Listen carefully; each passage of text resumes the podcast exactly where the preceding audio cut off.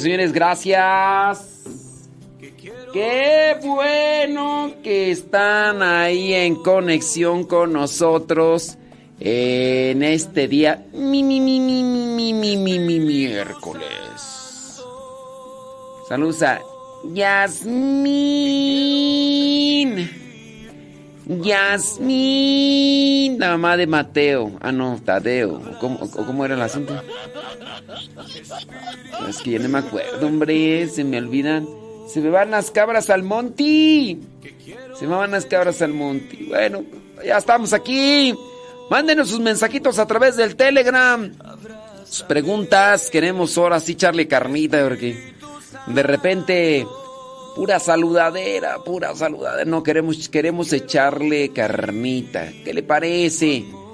Mándenos su mensajito, su pregunta al Telegram. Telegram. Ándale medio metro. Como una gallina cuida sus pollitos. Saludos a Oscarín. Que ya se vaya a la escuela. Oscarín. Oscarín.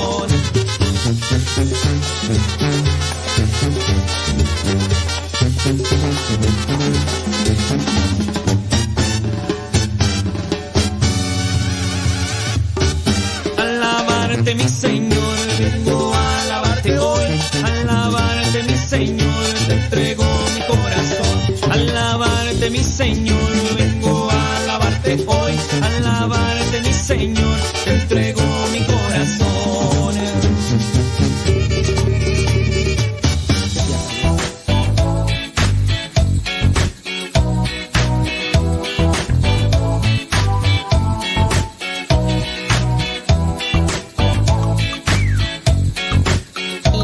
Vientos huracanados. Eso es Toño, Pepito y Flor. Estoy por acá revisando sus comentarios, sus saludos.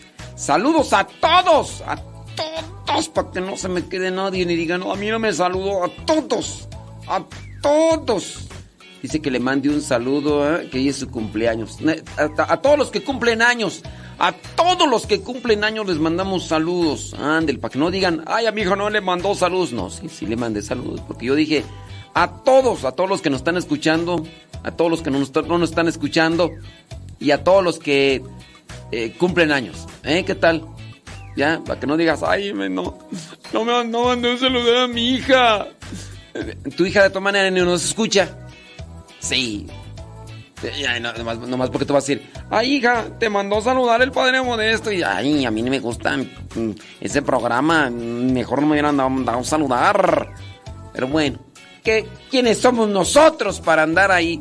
Saludos a Rosa Gamino, que quién sabe cuántos años estará cumpliendo, pero dicen, dicen que está cumpliendo años. Déjame ver por aquí comentarios. Bli, bli, bli, bli, bli, bli, bli. Ándele pues. Una pregunta dice, ¿qué se puede hacer en jueves santo? Eh, se hace vigilia recordando. La pregunta es, ¿qué se puede hacer y qué no se puede hacer? Es que, miren, en primera, pues no estamos en esos tiempos, ¿no? Pero la otra cosa es, ¿qué se puede hacer y qué no se puede hacer? Es complicada esa pregunta. Porque no podríamos decir qué no se puede hacer. Porque pues hay un montón de cosas que sabes tú bien que no se puede hacer y no necesitamos una lista. Como cristianos, ni modo que te diga, no puedes pistear, no puedes irte a un table, no puedes irte a... Pues no, ¿verdad? Si dentro de las cosas que se tienen que hacer, pues digo, para esas fechas que son de, de Semana Santa, pues se supone que tienes que buscar las cosas que nutran tu espíritu, que llenen tu alma, que te hagan reflexionar, que te hagan pensar, pero no necesitas como tal una lista, sas, sas, sas. Ve a participar de misa. Después, eh, no es una obligación, se expone en algún... No, no se expone, se reserva. Se reserva la Sagrada Eucaristía para que le acompañemos en oración. No es adoración. B. Entonces hay que buscar, para esos días de Semana Santa, pues hay que buscar nutrirse el alma. Pero no creo que tengamos que hacer una lista de, no tienes que andar mentando madres. No tienes que andar ahí de hostigoso, fastidioso. No, pues hay cosas que ensucian el alma y que no tendríamos por qué decir qué se puede y qué no se puede. A su excepción, que tú me dijeras, ¿se puede estar bailando delante del Santísimo? Pues no. No, pero es que es danza judía. Tu abuela. No se puede. O sea, ni siquiera es adoración. Con esas preguntas, digamos, determinadas y directas, pues podríamos dar una respuesta, pero así como que tú digas, o que, tú me preguntes, dígame qué se puede y qué no se puede hacer. Pues, pues cuándo voy a terminar, ¿verdad? Pues, pero sí, pues son días, digo, no lo estamos viviendo, ni es tiempo, ni nada, pero es una forma de, de la que la iglesia propone para que nosotros nos llenemos de Dios. Quien quiera llenarse de Dios, ¿ok? Ándele, pues sí, pues, ¿qué se puede y qué no se puede? A la luz de Dios, esto me nutre, esto me sirve, ándele pues. Quiere ponerse todo el día de rodillas, nomás no lo imponga a los demás, quédese todo el día de rodillas, todo el día. Quiere ponerse unas pencas de nopal en cada rodilla para que cale más, ándele. Quiere ponerse, eh, ¿qué? Quiere flagelarse con un gato, ándele, flagélese con un gato, agárrelo de la cola y se lo azota, pero quítese la camisa para que amarre más, pues lo agarra por la cola y lo, lo azota hacia su espalda y se lo da así de, de golpes. Y vas a ver, no hombre, esas flagelaciones son las más sabrosas. Ah, ¿Quiere hacerlo? Hágalo. Hágalo. ¿Está prohibido? No, no está prohibido.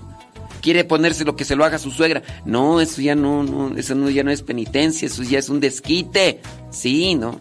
Pues sí. Pero pues sí, no, no, no, es como que complicado, pues decir qué se puede y qué no se puede. Entonces, pues, hagan todo eso. Dice por acá, cuando estamos de vigilia dentro de la iglesia, ejemplo, cantar u orar, adorar, no se puede. A ver, mira, cuando tú dices vigilia, no sé a qué le llamas vigilia. Vigilia es estar en oración y todo eso.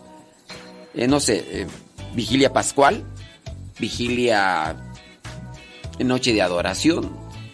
Eh, si, si es por el jueves, el jueves santo, te digo, no estamos en esos tiempos, pero en ese jueves santo no se debe de estar haciendo adoración, no se debe estar así como tal. eh, bueno, mira, si hay cantos, que podrían ser cantos que inviten a la oración, pero aquí nosotros debemos de distinguir muy bien lo que vendría a ser alabanza y adora- y adoración. No es eso. Después del jueves santo es acompañar a Jesús en oración. Él está haciendo oración en el huerto de los olivos, en su tiempo, en su momento, y nos invita, hagan ustedes oración. Pedro y los otros apóstoles se quedaban jetones, así como tunas en San Luis. Entonces dice, ni siquiera una hora pueden mantenerse despiertos orando. Ya eso es lo que está invitada la iglesia el jueves después de la misa de la institución de la Eucaristía. En la vigilia pascual, en la vigilia pascual, no sé, no sé, pero la vigilia pascual es una misa. La vigilia pascual es una misa. Ahora que se puede cantar, pues, pues sí, los cantos de misa, pues, o sea, orar, pues, las oraciones. La vigilia pascual es, es una misa, una misa prolongada, larga, son muchísimas lecturas. La última misa en la que participé yo, tres horas, tres horas. No, yo todavía traigo pila, yo quiero danzar. Después de misa, si usted se quiere quedar aquí a danzar y a bailar, puede hacerlo, pero no dentro de la misa. La misa tiene su estructura. Entonces, pues no. Dice, cada jueves que se hace cuando está expuesto el Santísimo, ¿qué se hace? No, se, se, se hace. No le entiendo ahí tu pregunta. Se, se, se hace. No, eh, a ver, si me ponen bien ahí sus preguntas. Pues es que después tengo que andar aquí haciendo interpretación. Cada jueves que se hace cuando. Cada jueves que se hace cuando está expuesto el Santísimo, se se hace. Este, no le entiendo, no le entiendo esa pregunta. Pero sí, la vigilia pascual, vigilia pascual es una misa. Una misa prolongada como no hay otra. Porque tiene muchas lecturas y porque se hace la bendición del fuego santo No, pues, ¿sabes qué? En el intermedio, como es una misa larga, así como se hace en el supertazón, en el intermedio. Vamos a meter un grupo de danzantes judíos. Pues eso no. Ese es alterar la liturgia. Eso es un abuso litúrgico. Pero bueno, entonces, y así para las personas que me están escribiendo ahí, pues nomás escríbame bien, porque pues así como que. Y, de- y de- después me van a tardar en escribir bien eso, y ya después ven si. Y mi respuesta, yo decía, pues sí, ¿qué onda? Pues sí. Déjame ver por acá. Bli, bli, bli, bli, bli, bli. Sí. No, no, no, no, no. No, claro. Dicen que si les puedo poner las mañanitas a los que están cumpliendo años. No, hombre. Digan que les menciono.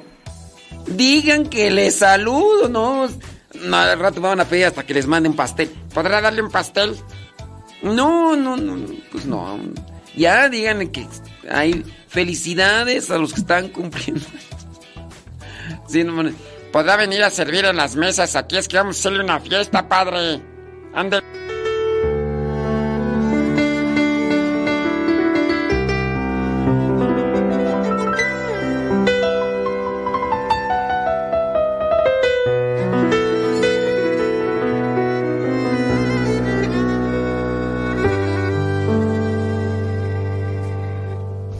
Amor me libere, Señor, de mis temores. Que tu amor me libere, Señor, de mis maldades. Que tu amor me libere, Señor, de mis pesares. No hay condena que tu amor no pueda perdonarla. Y no hay cadena que tu amor no pueda liberar. Soy preso cuando peco y enfrío mi conciencia, preso cuando dudo y me hundo en desconfianzas, esclavo, sediento de clemencia. Jesús, libérame.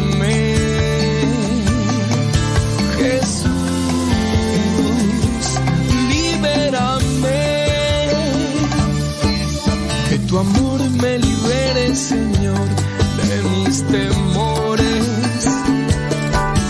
Que tu amor me libere, Señor, de mis maldades. Que tu amor me libere, Señor, de mis pesares. No hay condena que tu amor no pueda perdonarla. Y no hay cadena que tu amor no pueda liberar.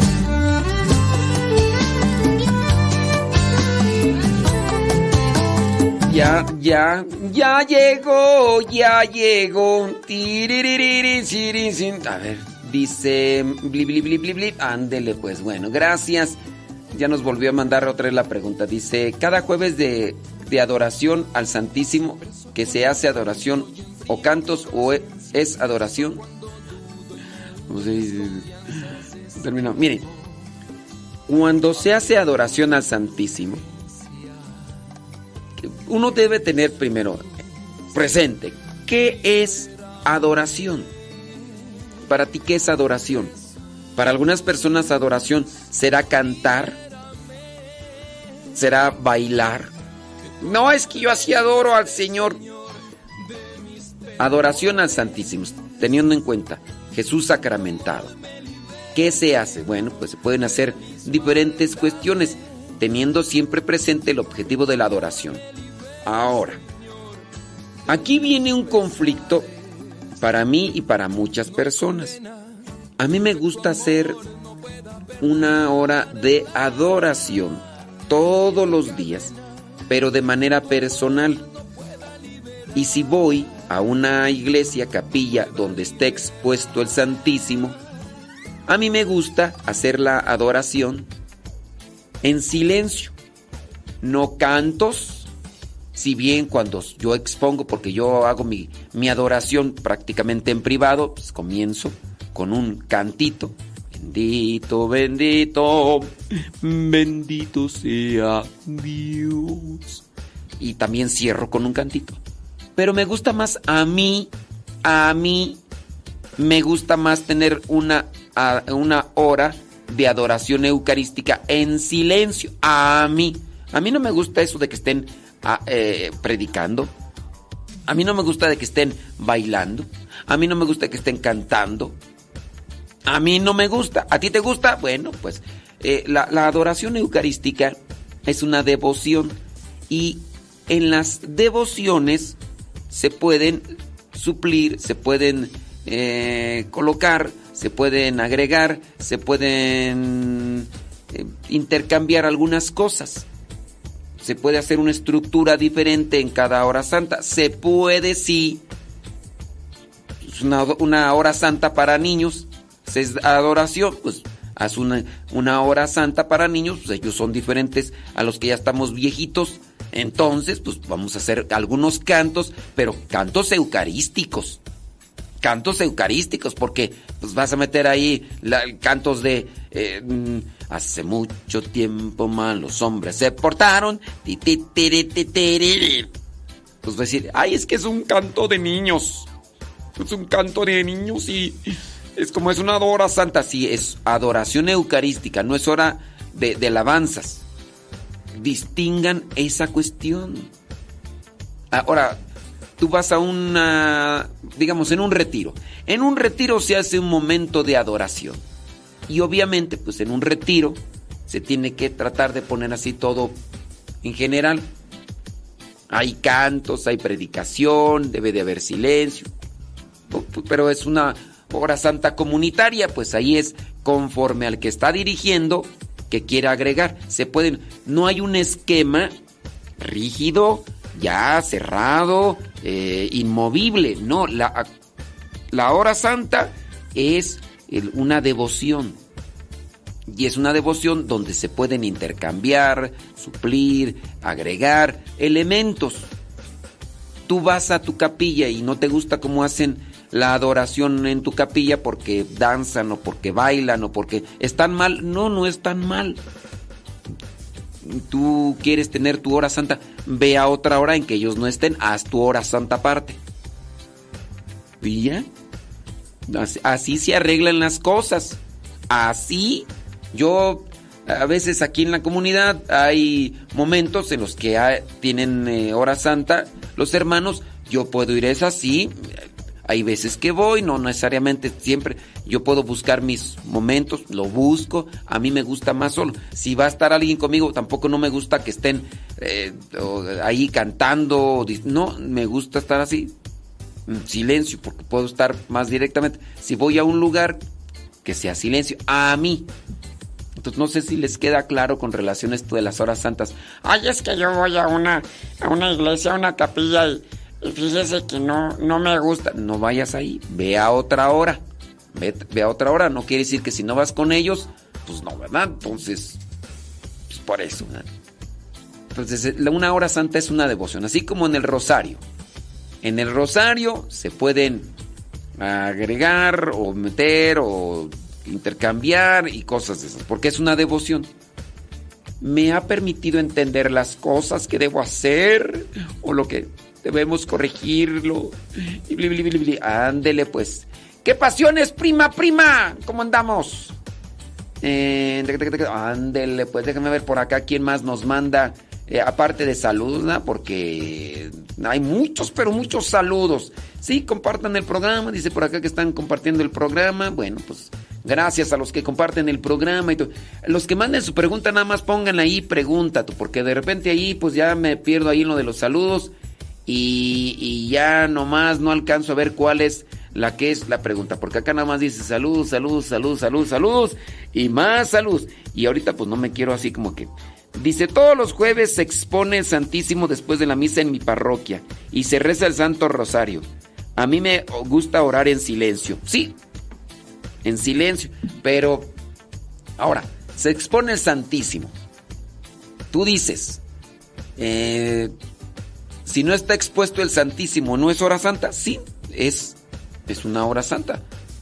no está el Santísimo expuesto, pero está en el sagrario, estás ahí en una capilla donde está el sagrario. Tú haz tu hora santa ahí donde está el sagrario. No lo tienes cerquita, pero está ahí el sagrario, haz tu hora santa. Digo, ¿cuál, cuál sería el detalle? No porque esté expuesto el Santísimo, te va a escuchar más. No, el- estando expuesto el Santísimo, pues, nos sirve de visualmente para estarlo mirando. Pero muchos de nosotros lo que hacemos es cerrar los ojos. Entonces, pues, yo sí expongo el Santísimo. Visiblemente ahí está. Me he mandado a hacer un banquito que me sirve para estar sentado de manera que mi cuerpo esté en una postura en el que el cansancio no me domine ni me controle como a veces suele suceder por las desveladas que uno tiene, hombre. Uno tiene desveladas y a veces anda más para allá que para acá. Entonces, ese banquito que pedí a alguien que me lo hiciera, ese banquito me ayuda para tener una postura así en la cual me pueda mantener así respirando profundamente para que también me oxigene mi mente y mi cerebro y mi organismo y también para que a su vez no me duerma porque pues si hay veces que el cansancio tú, el cansancio, el cansancio nos duerme. Mira, por acá hay una persona nos dice pregunta, sí, pongan ahí pregunta y ya después la pregunta, ¿eh? porque si no se me van ahí lo de los saludos y eso, hay un montón. Dice, ¿cómo le hago para que mi hija de 16 años se vaya a donde están las damitas? Válgame Dios. Este, pues no, no sé. Primero, ah, ok. Ah, ya sé. Ah, que cómo le haces, cómo, cómo le haces para que tu hija de 16 años se haga misionera, tú dices. ¿Tú, tú quieres que tu hija se haga misionera? Primero, tiene que ser un, como que un, un llamado por parte de ella. Sí, las que, todos los que hemos hecho la experiencia como misioneros, pues es un, es un llamado primero que sentimos, queremos servir. No es aquí, no es un centro de rehabilitación, aunque sí tenemos algunos la cara, como pareciera ser como centro de, como que sí necesitamos rehabilitación, pero, pero no. Entonces, primero tendría que ser como que un, un llamado personal de, oye, pues yo sí quiero, quiero hacer la experiencia como misionero y, y pueden venir aquí o pueden ir a otra de las casas y, y listo, así, así de sencillo. Dijo Isaías que a Dios lo vio en su trono sentado, el templo lleno de gloria, con serafines cantando,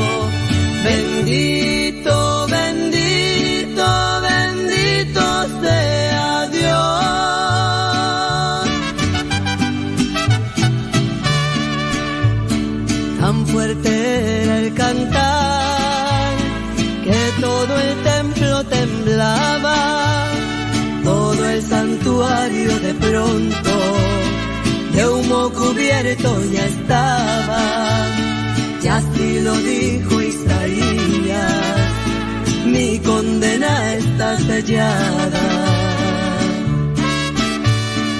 sabiéndolo pecador, pues era de labios impuros, el Padre Eterno mandó a un serafín con las llamas, y al ser tocados sus labios, Dios todo le perdonaba.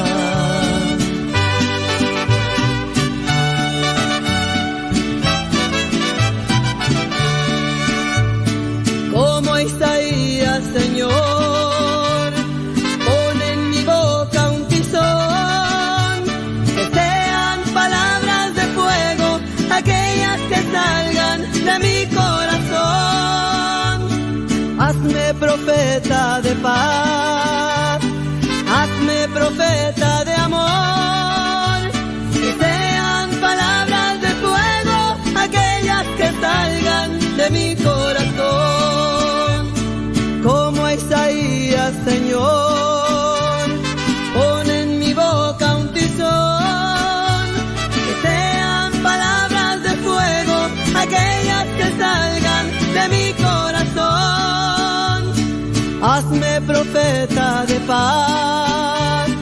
Hazme profeta de amor. Vientos huracanados. Pregunta. Pregunta. Dice, hace tiempo le conté que yo era catequista, pero la persona que llegó a la oficina del catecismo me dijo que no necesitaba más de mi ayuda. Y de eso ya hace tal vez un año y medio. Y yo decía que no me afectó, pero cuando miro a esta persona se me revuelven las tripas de coraje. Dígame, ¿cómo puedo sanar ese dolor? Tengo... eh, tenga un bendecido ya. Muy bien. Cuando ves a esa persona, se te revuelven las tripas de coraje. Llevas un año y medio. Muy bien. Bien, bien, bien, bien, bien, bien. Aquí la cosa es, él es el encargado, eh, es la persona que está al frente, es quien maneja ahí la cuestión. Yo espero, yo espero que durante este tiempo te hayas dedicado a prepararte, a nutrirte, a cultivarte más sobre los aspectos que ya has compartido con los muchachos con los, ahí en el catecismo. Yo espero que no te hayas quedado de brazos cruzados nada más porque, ah, pues ya no estoy dando catecismo, pues ya, ¿para qué me instruyo? ¿Para qué? No, no hay necesidad. Yo espero que no hayas dejado pasar ya este tiempo. Dice un año y medio. Yo espero que no hayas dejado pasar este tiempo de oquis, dicen ahí en mi rancho. Yo espero. Bueno, en la medida en que nosotros nos llenamos de Dios, evitamos llenarnos de rencor. En la medida que nosotros nos llenamos de Dios, evitamos llenarnos de resentimiento. En la medida que nos llenamos de Dios, evitamos llenarnos de coraje. En la medida que buscamos llenarnos de Dios, evitamos llenarnos de cosas impuras. Llámese imágenes, videos, pensamientos. Por eso y muchas cosas más, es importante estar buscando las cosas de Dios. Porque primero aprendemos, conocemos y podemos compartir. Si en parte tú dices, yo he estado enseñando catecismo, pero llegó un coordinador y me dijo, eh, pausa, ahorita no necesito de tu ayuda, sayonara, arrivederci, goodbye, y te quedaste con los brazos cruzados, y al paso del tiempo, cada que ves a esa persona sientes un cierto tipo de resentimiento, déjame decirte que hay algo en tu corazón que está ocupando espacio, pero que no es bueno. Y tendrías que llenarte más de Dios para que eso que sientes se saque y que no esté allí. Ves, por ejemplo, un vaso con agua.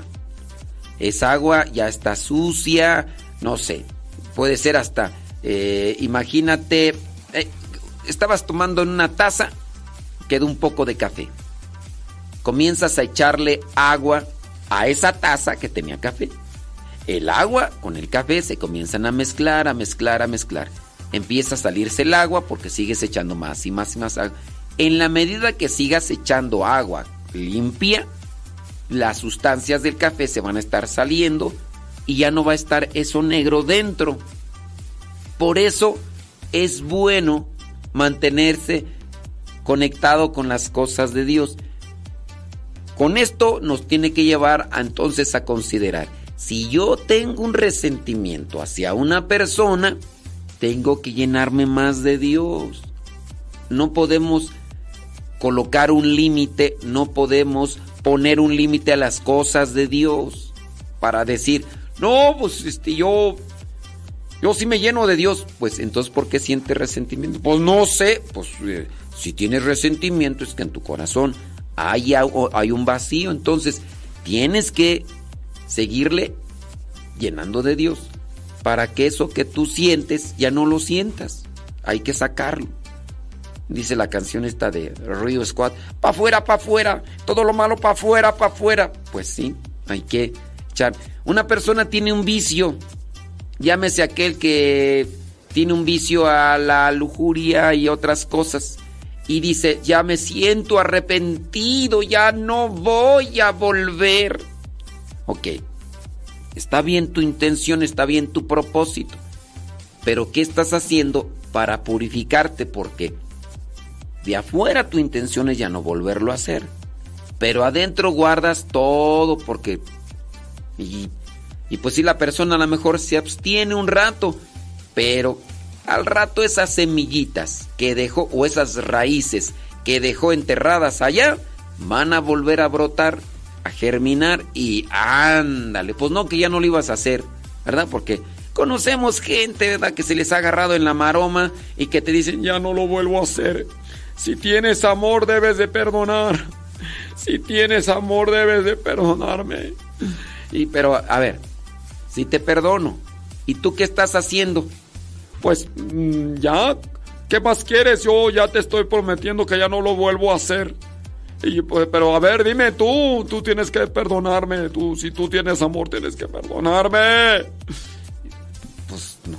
Y A ver, ¿qué estás qué estás haciendo para quitarte esas raíces que están bien metidas o esas semillas que tienes muchas allí porque sí sacaste las que miraste ahí, pero al rato como hay otras semillas por ahí entonces, pues no, ¿verdad? Entonces hay que cambiarle, hay que cambiarle. Bueno, yo espero, ¿verdad? Yo espero que, que sigas trabajando en estas cuestiones. Porque sí, eh, cuando pongan, cuando manden ahí su preguntita ahí, manden pregunta. Pregúntame, ¿verdad? Y ya después vamos a ir checando por acá. Dice, saludos, bli, bli, bli, bli. Ándele pues. Bueno, gracias. Acá nos están diciendo acá que van. Ándele pues, hombre. Si está expuesto nuestro Señor y ponen una foto de un difunto, ¿es aceptable o no? Sí. Pues, digo, les digo, es una devoción. Y, la foto, pues, ¿cuál trae la intención? De rezar por el alma de ese difunto. No hay nada de, de malo. En las misas, por ejemplo, que nosotros celebramos, pidiendo por el eterno descanso de ese difunto, a veces llevan la foto y, la ponen ahí. Es como solamente, vamos a pedir por eh, Tilirico Peinao. El Tilirico Peinao. ¿Y quién es el Tilirico Peinao? Ahí está la foto. Ah, bueno. No quiere decir que la foto, ay, sí, ya, póstrate ante Til- Tilirico Peinao y ríndele tributo. No. No, solamente es como una, una referencia. Obviamente hay que saber dónde colocar esas fotografías, ¿verdad? Porque no lo vas a poner en el altar. En el altar solamente deben de ir las cosas sagradas. Y pues sí, o sea, tú muy bien, a lo mejor era tu mamá la que falleció y dices, ay, pero para mí mi madre era sagrada, entonces póngala ahí en el altar. No, no, no, de esas, de esas cosas sagradas no. No, ¿eh? solamente las cosas sagradas a, a Dios. Para tu mamá, para ti tu mamá era sagrada, pero, pero no para nosotros. Así que quítenla de ahí del altar. De- el altar es uno, el presbiterio es otro. Entonces debería colocarse a un lugar ahí y no ponerse ahí. Imagínate que pongan ahí una foto de esas grandotas que ya ni se ve el padre, que está ahí toda la foto de arriba del altar y el padre estarse levando de la... Pues no, pues hay cosas que no. Uno debe buscar ahí eh, cómo acomodar las cosas, ¿verdad? Y bueno, pero sí hay de todo un poco.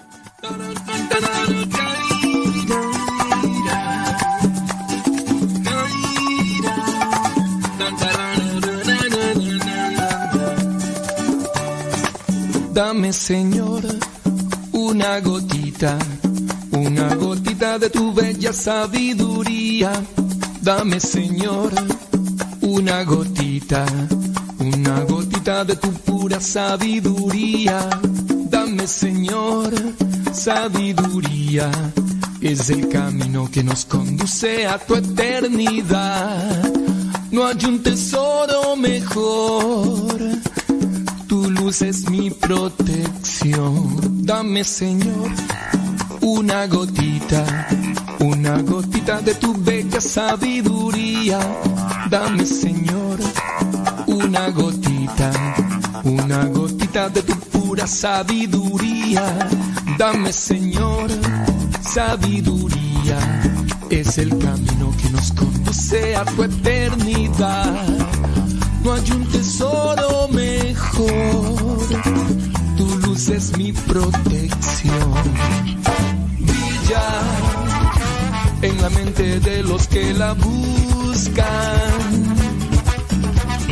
Llena los desiertos de la necedad. Sana los temores y melancolías.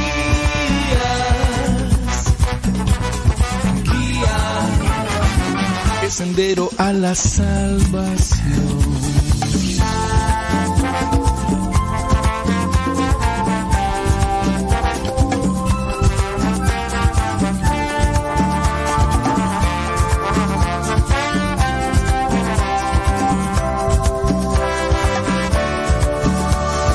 brilla en la mente de los que la buscan.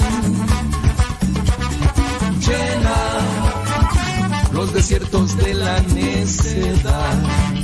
Sana Sí, siguen acá con la petición de saludos a los cumpleañeros. Saludos a todos los cumpleañeros, ¿cómo no? A todos, a to- todos. Que nadie se nos quede ahí en el tintero. Dice por acá, saludos y más saludos. Eh, ándele pues.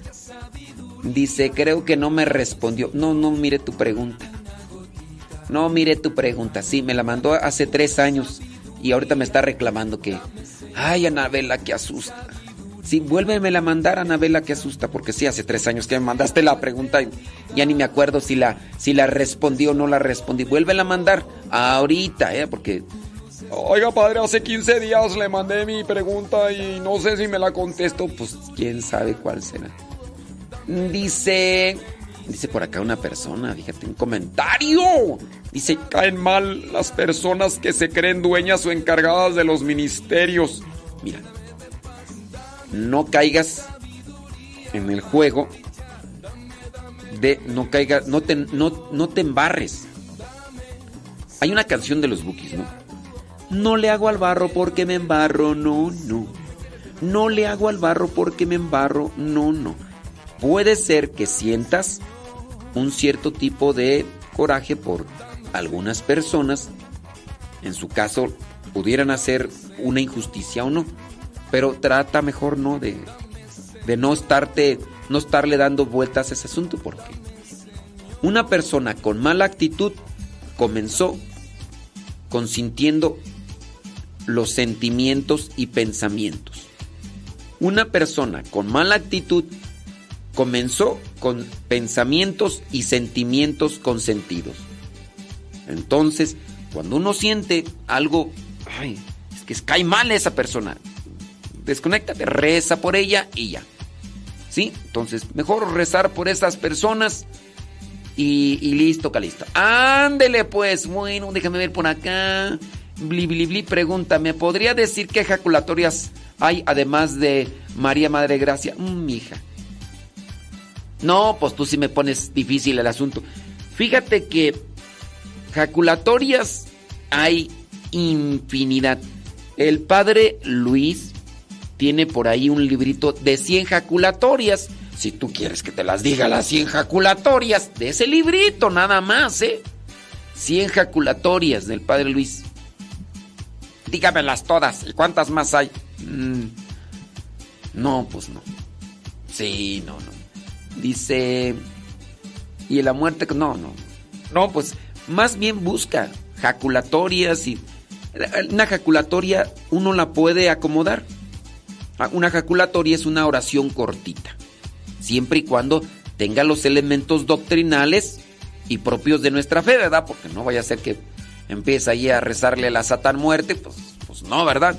Pero sí, si tú quieres que te diga todas las jaculatorias, traes puro sueño. Porque pues no. ¿Cuándo?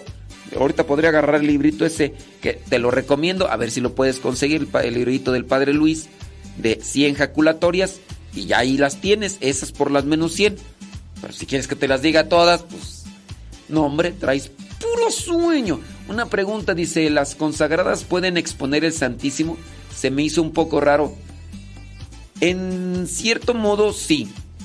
Exponer el Santísimo lo puede hacer un laico, sí. Una consagrada es un laico.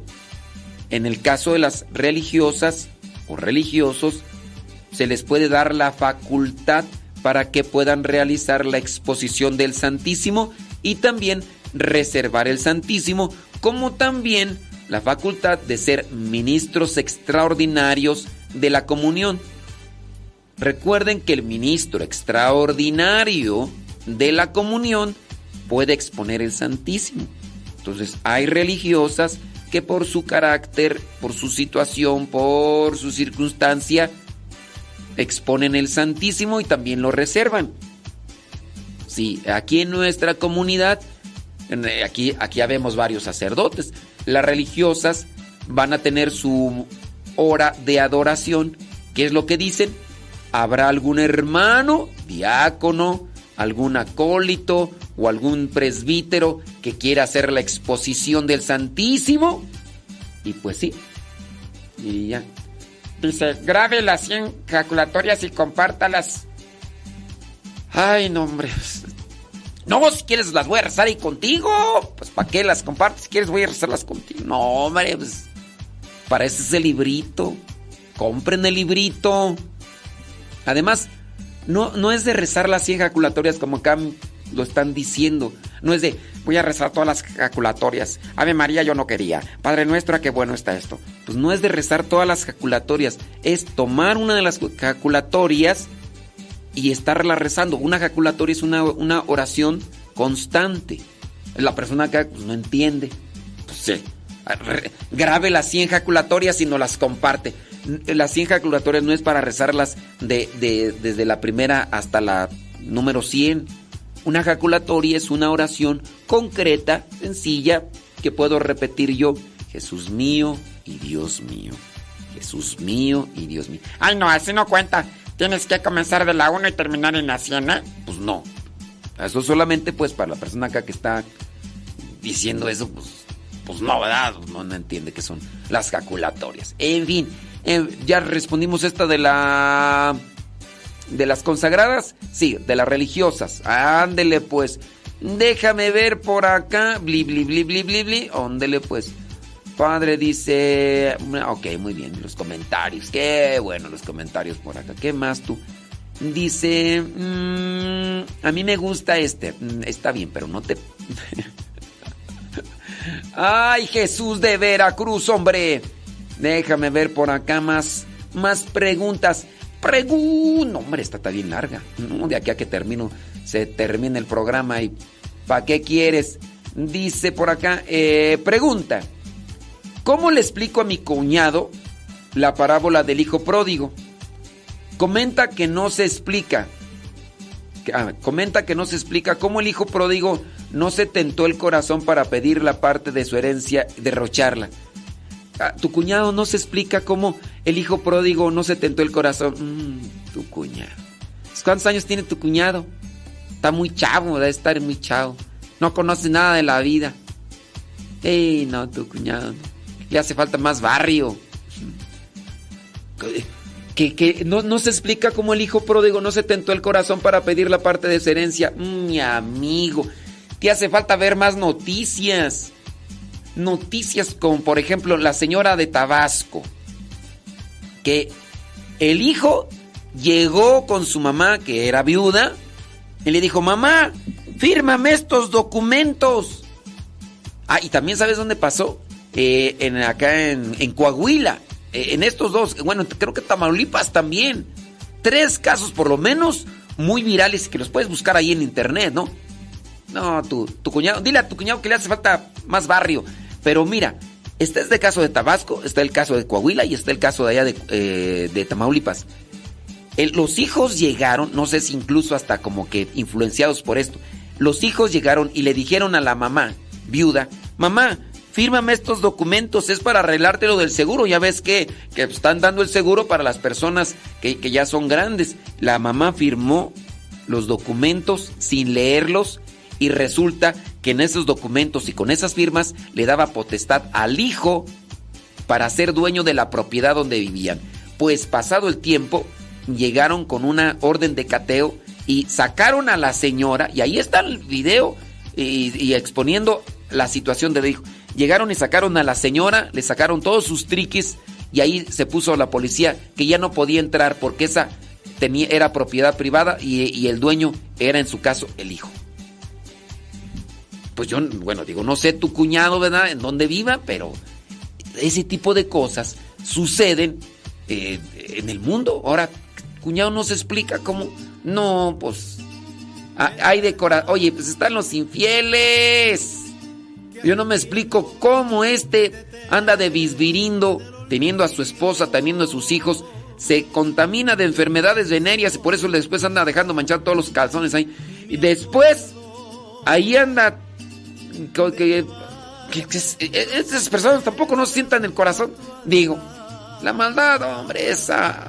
Amunda, ya mejor aquí le dejo porque tengo. No, hombre, uno empieza ya a descarrilarse. No lo digo desde niño, pero ahora yo necesito me perdones y te olvides lo que he. Ave María, escúchame, Ave María, Ave María,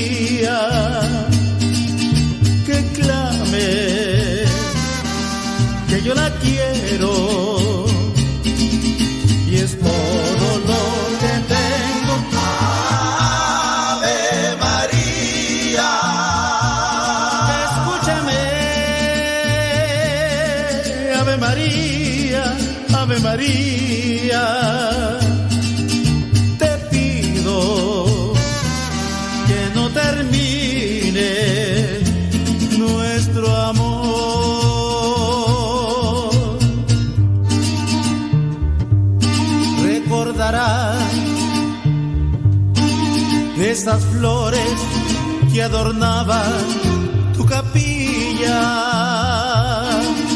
eran mías, solo mías. Las cortaba por las tardes para ti. Recordarás cuántas veces te rezaba de rodillas. Dice que cómo le explicas, cuñado. No, pues sí. Dice que aumenta al cuñado que no se explica cómo el, hijo, cómo el hijo pródigo no se tentó el corazón para pedir la parte de la herencia y derrocharla. Y después regresa, su papá hace fiesta hasta incluso le mata un becerro más grande.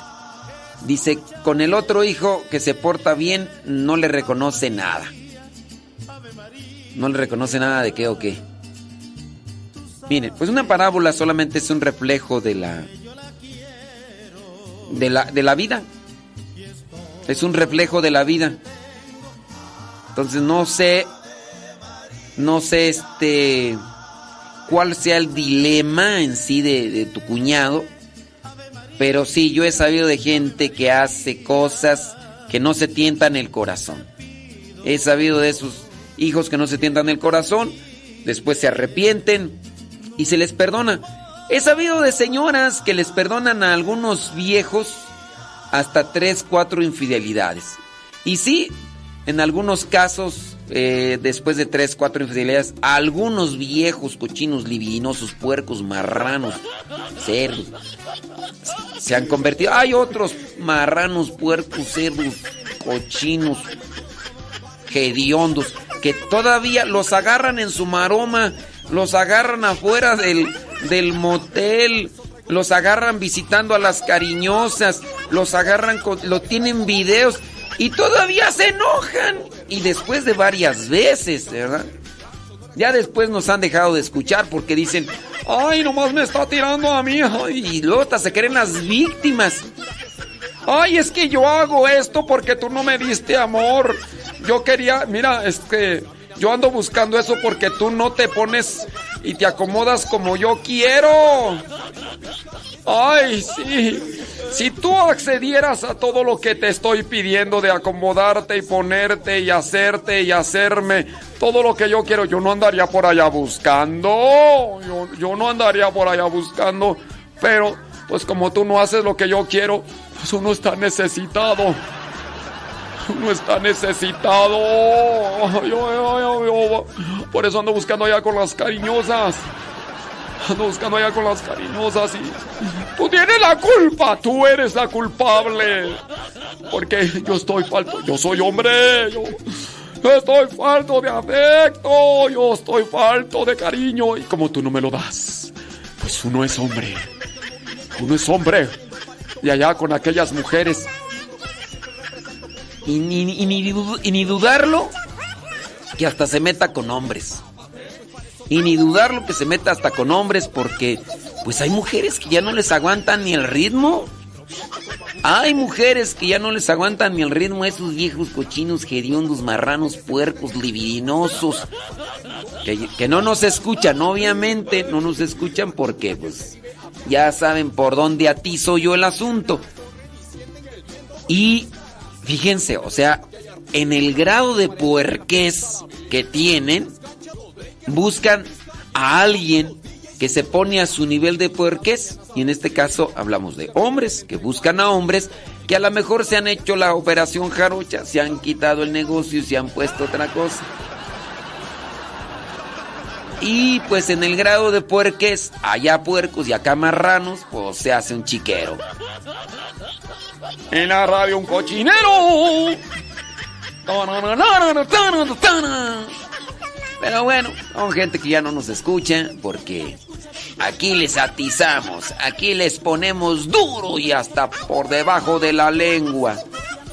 Sí, todavía son capaces de decirle, no, tú tienes la culpa, tú, tú, si, tú te pusieras como yo quisiera y todo, yo no andaría... No, ¿sabes? O sea, ellos están mal. Ellos están mal. Pero está más mal. Está más mal la mujer que les cree. Eso sí está peor. Eso está peor. Eso está peor. Entonces, pues, ¿qué les digo? ¿Qué les digo? Pues sí. Sí, reflexionar la, la parábola del hijo pródigo tiene para mucho, tiene para mucho. Hay predicaciones y predicaciones. Yo no recuerdo si tengo por ahí una predicación del hijo pródigo, pero sí. Eh, es hablar, hablar del hijo pródigo es hablar del corazón misericordioso de Dios, que no importa las marranadas que hayas hecho, que no importa la puerquez en la que te hayas revolcado, pero Dios siempre te perdona. Siempre cuando te arrepientas, dejes lo que estás haciendo, dejes donde estás, que es la marranada, y vayas a abrazar y vayas a la casa del Padre. Dios Padre te perdonará en la medida que te arrepientas, puerco, marrano, cochino, y también puerca, marrana, tú también, pues, ¿para qué te haces? Porque hay algunas que también no se cuecen al primer hervor. No, y luego deja de eso. Piensan que por andar señalando los defectos del viejo son más santas. Mm. ¿Piensas que por andar señalando cada rato tu viejo tú eres más santa? No. Que te compre quien te quiera. Yo nomás ya no te creo ni el bendito. No porque andes señala y señala a tu viejo te crees muy, muy santa, ¿eh? A veces donde está más la queja es donde se está más el deseo de querer ocultar algo. Así que ya bájale de espuma a tu licuado porque te la quieres pasar nada más echando de cabeza y cabeza a tu viejo como si tú vendieras piñas. Oh, es que mi viejo es, es que mi viejo la otro. No, no, no, no, tú no vendes piñas, ¿eh? Tú no vendes piñas. Ya, un ratito de plática y luego, luego sacas a tu viejo y a tu viejo que tu viejo, sí, tu viejo está mal, pero tú, na- na- nada que así mejor que bájale de espuma a tu licuado y acomódate. Con, te, te lo llevas puesto, te lo envuelvo. Nomás digo, nomás digo. ¿eh? Ay, padre, quiero hablar sobre mi viejo. Otra vez. O sea, y, pues, pues, tú también no vendes piñas, acomódate tú. Como siempre poniendo talento en cada momento de Sonora para el mundo como siempre represento poniendo mi hip hop en el centro. El raperito de su sabor. Pues para eso traigo buen son. Pues Cristo trae la sensación. Orgulloso el sabor que traemos desde el Oxford. Entro directo como agu- Acá preguntan, dicen que cuál será que tú. ¿Cuál será la respuesta a eso de la mujer tiene la culpa de la infidelidad? No. La mujer puede tener sus defectos. Eh, qui- quizá neurótica, quizá frustrada, quizá celosa, pero eso no hace, no tendría que ser la justificación de que el viejo ande de lujurioso. Cuando un hombre lujurioso culpa a la mujer y la mujer se lo cree, los dos están mal. Quizá la mujer no se cuece en el primer hervor, no es una perita en dulce, porque también es tóxica, berrinchuda, geniuda, malhumorada, sí, pero eso no justifica para que el viejo ande de marrano, puerco, libidinoso, sarnoso, hediondo, por allá revolcándose. No lo justifica, pero está mal la mujer que se lo cree. Que la mujer tendrá que corregir algunas cosas, pues sí, pero se tienen que ir cosiendo las cosas de un lado y otro. Ya mejor aquí voy a dejarle porque si no van a decir que... En Oxonquismo me encuentras con los compas como siempre. Damos un poco de sabor. En esto damos lo mejor. Así que sube tu mano, prendete, sigue gozando. La música está sonando, vamos todos a la loca. Así que sube tu mano, prendete, sigue gozando. La música está sonando, vamos todos. Son las 9 de la mañana con 12 minutos. 9 con 12. Este es Radio Cochinero. El raperito de su sabor. Pues para eso traigo buen son. Pues Cristo trae la sensación. Orgulloso el sabor que traemos desde el. El raperito de su sabor. Sigue diciendo, acabo ya no te escuchan los marranos. Orgulloso el sabor que traemos desde el Oxford. Música de barrio, es por ti que aquí estamos. MR, continuamos, pídele a ellos, te damos. El estilo preservamos, un buen rap es lo que creamos. En el camino nos forjamos desde que él lo encontramos. Esto nunca va a parar, no tiene vuelta para atrás. Seguiremos dando todo en la tarima y en la vida. Siempre la mirada fija al objetivo. Agradeciéndole al Señor, estás conmigo. Vete preparando, vete empapando de esto. Vete acostumbrando a escuchar más seguido esto. Mira que yo quiero darle gloria a él. Que yo quiero hacer esto crecer. Este movimiento se encuentra creciendo. Únete ya, vamos a vencer. Quiero que te papes de este buen sonido que viene acompañado de la gracia del divino. Quiero que se unan a mi equipo y griten MR cuando yo les pido un grito. ¿Y dónde está el grito? ¿Y cómo dice el grito? MR. Prosigo con mi ritmo, siempre con rumbo fijo. Agradar a tus oídos y decirte que está vivo. Que está aquí conmigo, claro, también contigo. El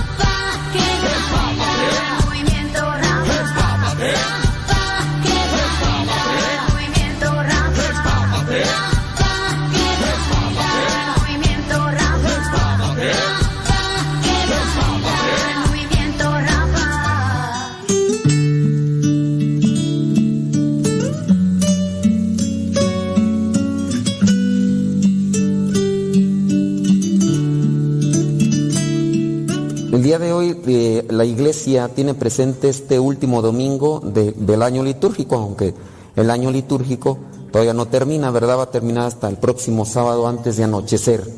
Con las vísperas del próximo sábado comienza el año litúrgico, con las vísperas del primer domingo de Adviento. Ahí comienza un nuevo año litúrgico.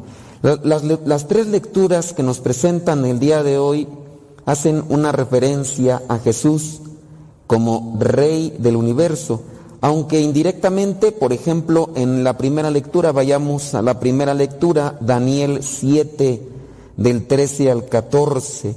Aquí Daniel tiene una visión. Dice, vi que venía entre las nubes alguien parecido a un hijo de hombre, el cual fue a donde estaba el anciano y le hicieron acercarse a él, hijo de hombre. Jesús es llamado hijo de hombre porque siendo Dios se hizo carne. Entonces tomó apariencia, bueno, aunque es verdadero hombre, ¿verdad? Pero se hizo hombre. Por eso se dice parecido a un hijo de hombre, aunque no es engendrado conforme a la carne. Acuérdense que él fue engendrado por obra del Espíritu Santo en el vientre de una mujer, pero no conforme a la carne, en la forma natural. Por eso dice, a uno, alguien parecido a un hijo de hombre, el cual fue a donde estaba el anciano. El anciano vendría a representar a Dios, también de estas mismas formas lo presenta en el Apocalipsis, esta simbología o significado. Y le hicieron acercarse a él y le fue dado el poder, la gloria y el reino a este hijo de hombre. Le fue dado el poder, la gloria y el reino. Y la gente de todas las naciones y lenguas le servían.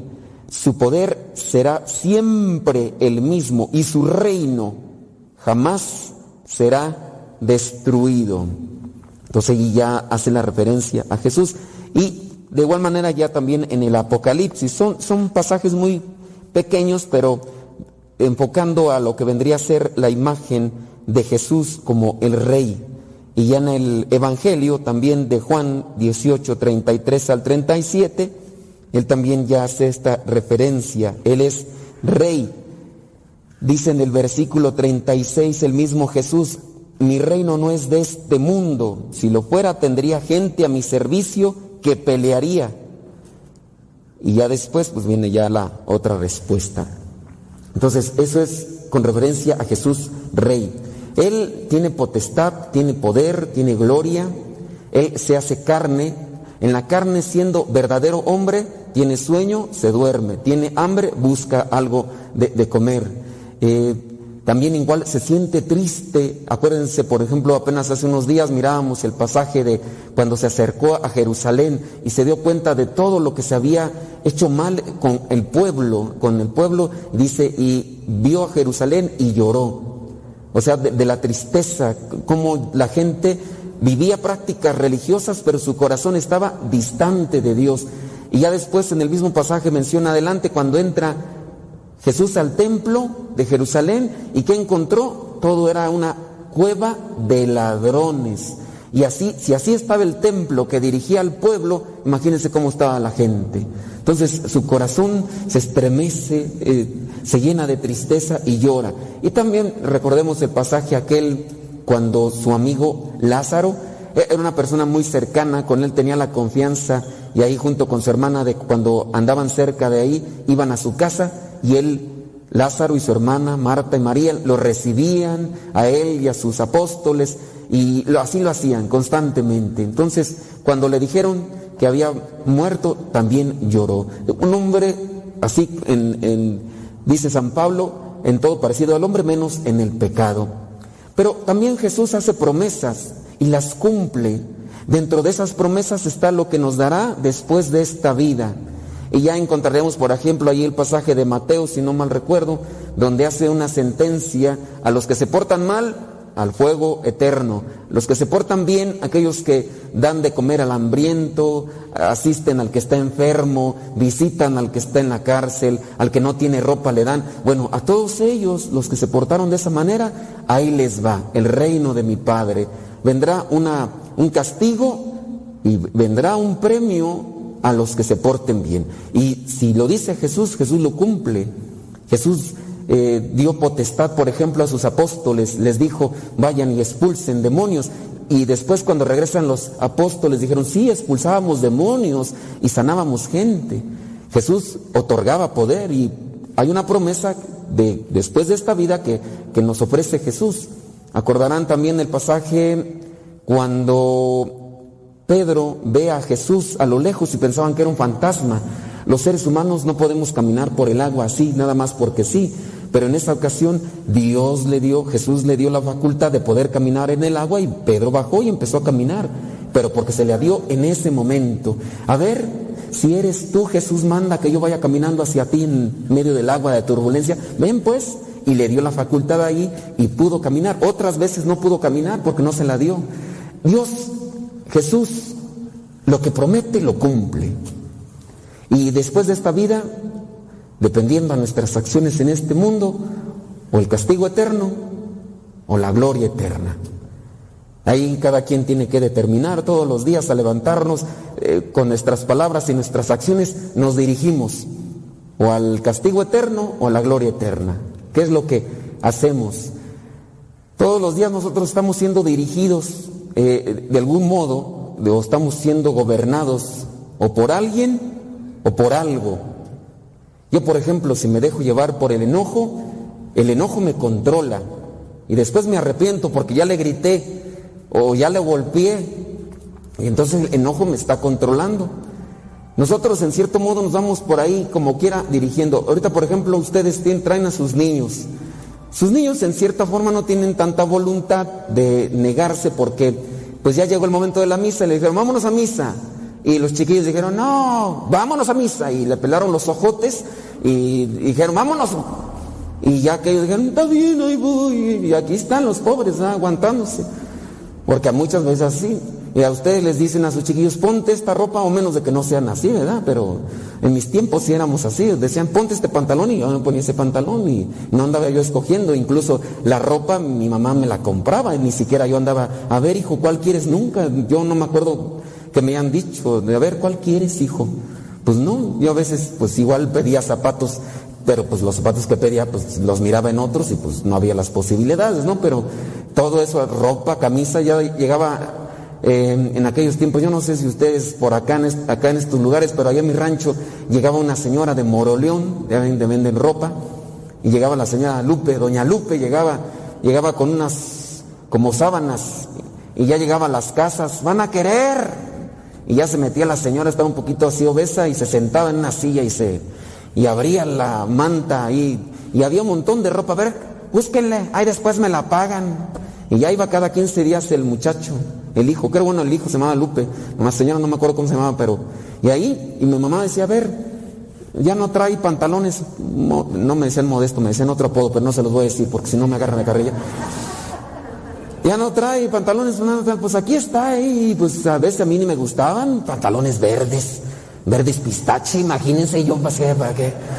A ver, un pantalón café de esos café zorrillo, no hombre, luego uno todo prieto y luego con café de zorrillo, no hombre.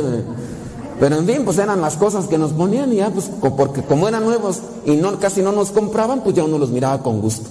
Y decía, ay, qué bonitos, pues cuál estaban después, pero pues era lo que nos ponían, ¿no? Y, así uno en aquellos tiempos, ahorita ya ustedes ya cambiaron, son diferentes, pero en aquellos tiempos lo que había de comer. Uno no anda, podía andar chistando. Uy, cuidado con que otra vez frijoles, cállate, te rompo el hocico. Y no, ay, qué ricos están, ¿eh? Sírveme otros poquitos más, ya no hay, pues está bien, ni modo. ¿Cuál? Ahorita, mmm, dales ahí lo que no les gusta, los chiquillos hacen su berrinche. Pero ustedes tienen la culpa, tienen que amacizarlos, porque si no, van atrás puros chukis puros gremlins ahí. Ayer nos tocó una misa, ¿quién estaba aquí en la misa? Ay, en la misa de ayer, unos chavillos de estos labregones greñudos, ay, horripilantes, qué feos, la actitud, se levantaban y, y estaban hablando y, y eran adolescentes. Y dije, ah, pobre gente, dije yo, pobre gente, yo por lo menos voy a aguantar aquí 50 eh, minutos, ¿para qué les esperé una hora? Si aquí estos ni aguantan. Pero 50 minutos, yo dije, ya, con eso, dije, ay, pobre gente, ¿cómo estar allá? A menos que los papás sean igual de chukis, ¿verdad? Pero ya ahorita los muchachos son bien diferentes, ya no se les puede decir cierto tipo de cosas porque luego, luego se revelan, ¿verdad? Pero en mis tiempos, en cierto modo, nos iban ahí eh, gobernando nuestros papás. Y nos decían, haz esto y teníamos que hacerlo. Y si no, ahí estaba la mirada. Íbamos a la misa y, ahí estaba la mirada, sin o los pellizcos o no. Y vas a ver llegando a la casa, a ver cómo te va. Y pues uno lo hacía. De repente ya uno crece y en cierta forma también nos gobierna los sentimientos.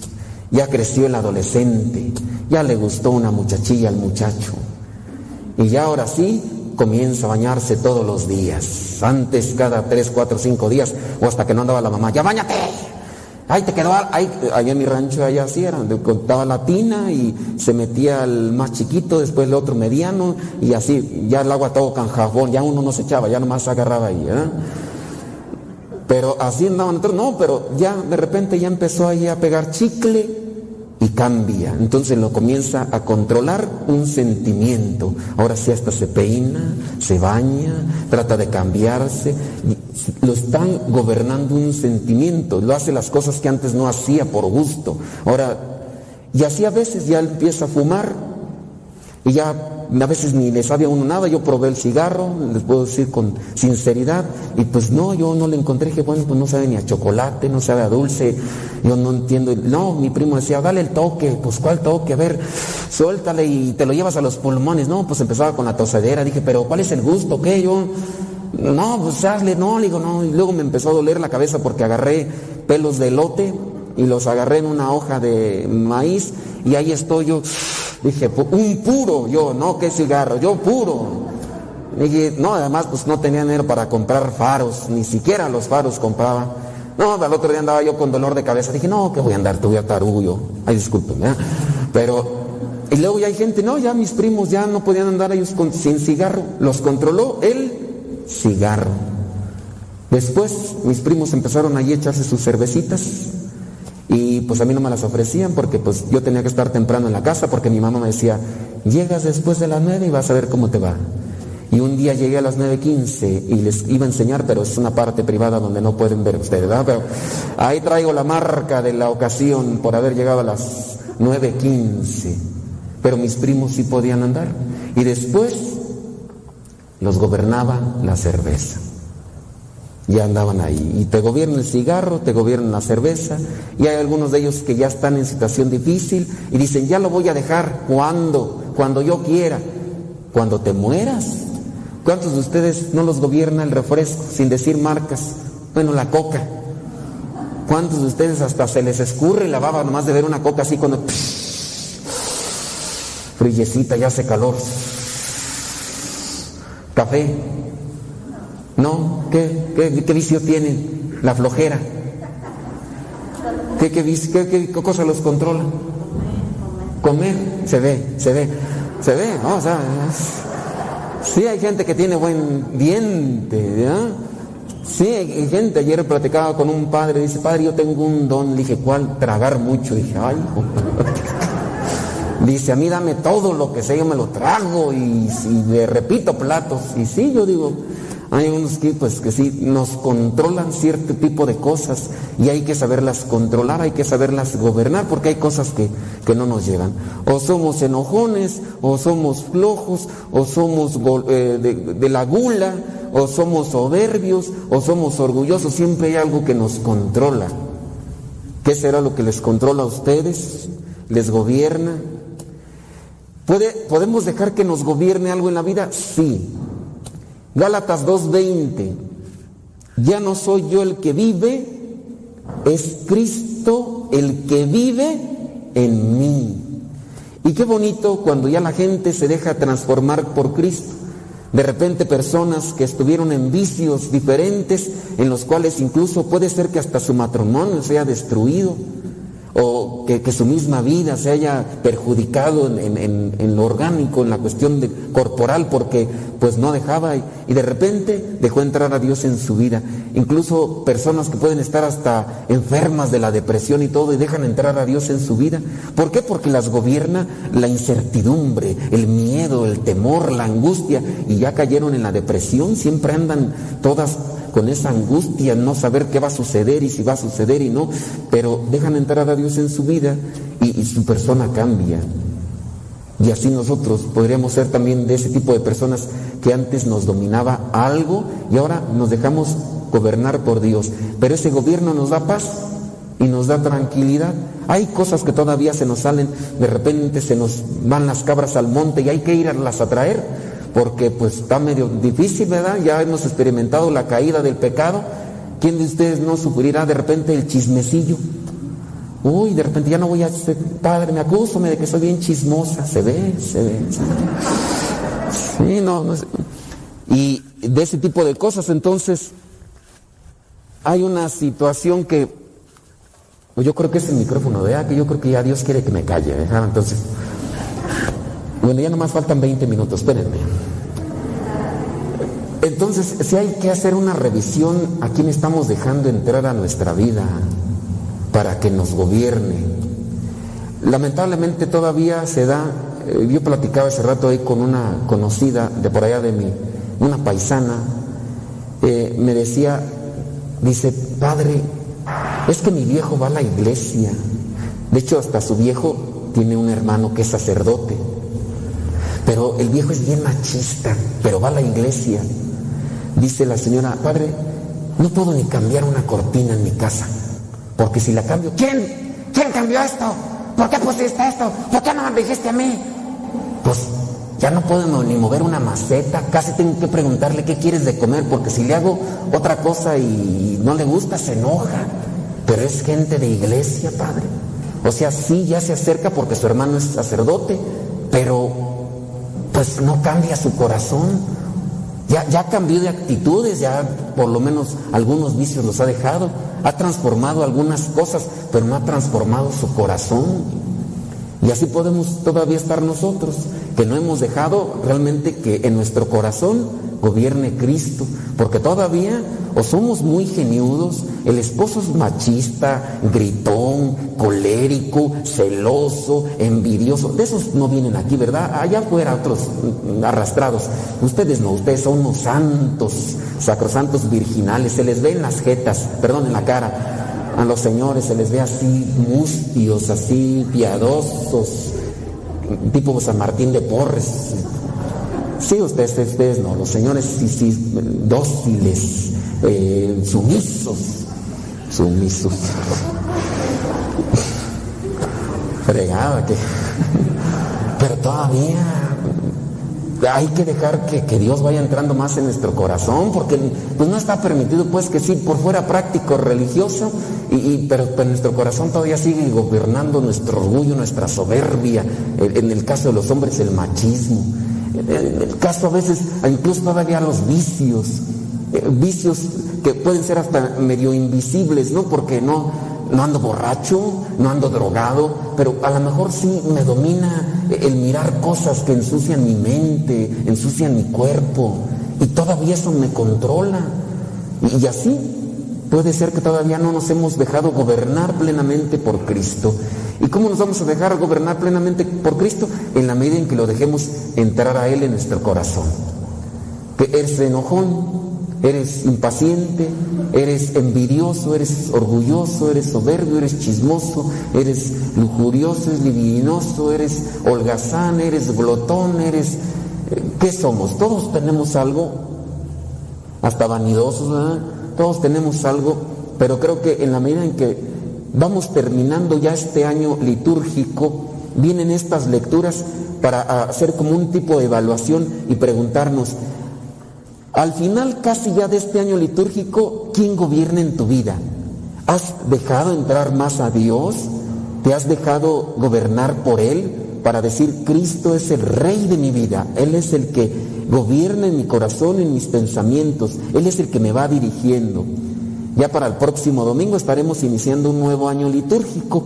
A diferencia del año civil, en la iglesia tenemos otras fechas. Entonces, el próximo año, el próximo domingo, nuevo año litúrgico, retomar, a ver, pues no he avanzado mucho, no he avanzado mucho porque todavía traigo mis defectos bien remarcados. Eso quiere decir entonces que Dios todavía no lo ha dejado entrar a gobernar en mi vida.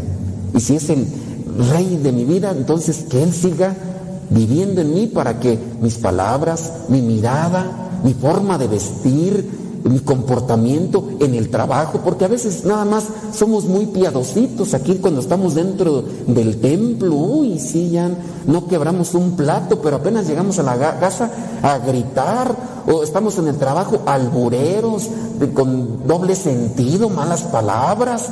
Ay, eso sí, ya nomás empiezo a llegar aquí así a la, iglesia, más porque aquí no hay, no hay agua bendita, si no nos echa un agua bendita aquí en el hocico para que ya no, pero nomás aquí ¿Quién los viera? ¿verdad? A veces aquí nada así, pero ahí en la casa, maldicientos hasta el más no poder. Pues hay que ir cambiándole para que seas verdaderamente gobernado por Cristo, no solamente aquí, porque aquí sí, uy, sí, muy aquí, uy, mm, aquí siguen mm, mosquitas muertas, ¿verdad? Pero llegando a la casa, quién sabe, a ver si un día me graban allá, la de, miren, padre, para que vea lo hipócrita que es fulanita o fulanito, tráigamelos, van a ver. No voy a decir nombres, nomás los voy a exponer ahí en el YouTube, ¿verdad? Para que pues sí, oye, es que a veces que sí, pero bueno, todos tenemos, ¿verdad? Mejor no, porque si no después el hermano Juan Diego va a sacar un video mío y ya entonces hasta yo salgo apedreado. Pero mejor hay que cuestionarnos personalmente y decir cuánto estamos dejando gobernar en nuestra vida a Cristo. Y en la medida en que dejemos gobernar cada quien en lo personal a Cristo, Cristo reinará también. Fíjense, hasta eso, Cristo tiene potestad en el viento, en el mar, en los enfermos, en los, en los que están endemoniados. Pero donde no puede actuar es en nosotros si nosotros no lo queremos. Si yo me cierro, si, si yo le cierro la puerta a Él, Él podrá hacer que se detenga la tormenta, pero si yo no quiero, Cristo no actúa en mí. Es decir, yo no cambio. Hasta que no le diga, está bien, entra a mi vida. Cámbiame, transfórmame hasta ese momento, porque tenemos libre albedrío, tenemos libertad. Cuando ustedes nos dicen, Padre, rece por mi viejo que es bien borracho. Ay, Padre, rece por mi viejo que es bien celoso. Pues sí voy a rezar por él, pero ojalá y él le abra el corazón a Dios, porque pues Dios, hasta que no le den chance o hasta que no le demos chance, cambiamos. Que el Espíritu Santo nos ilumine para realmente considerar quién está gobernando en mis palabras, en mis pensamientos y en mi actuar, y ojalá que sea Dios para que pueda gozar de las promesas después de esta vida.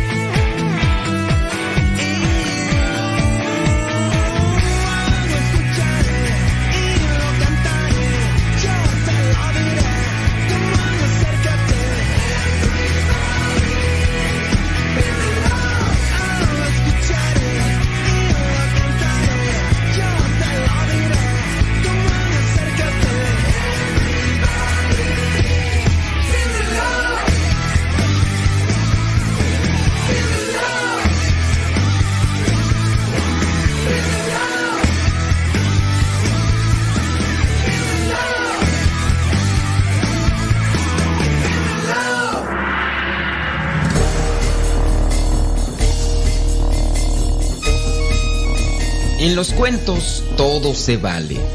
Hay uno que habla sobre tres hombres, cada uno de los cuales cargaba dos sacos que estaban sujetos a sus cuellos, uno al frente y el otro a sus espaldas.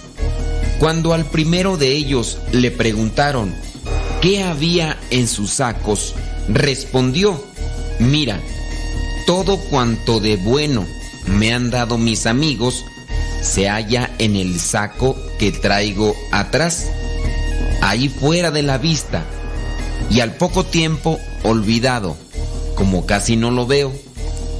El saco que traigo enfrente contiene todas las cosas desagradables que me han acontecido y en mi andar me detengo con frecuencia. Saco esas cosas y las examino desde todos los ángulos posibles. Me concentro en ellas y las estudio y dirijo todos mis sentimientos y pensamientos hacia ellas. Como el saco lo traigo enfrente, es más fácil. Se puede analizar a primera vista que este primer hombre, como consecuencia de esto que hace y al traer ese saco al frente, siempre estaba deteniéndose para reflexionar sobre las cosas desafortunadas que le habían sucedido en el pasado, lo que hacía que avanzara muy poco. El segundo hombre también fue interrogado. Le preguntaron qué era lo que llevaba en sus dos sacos.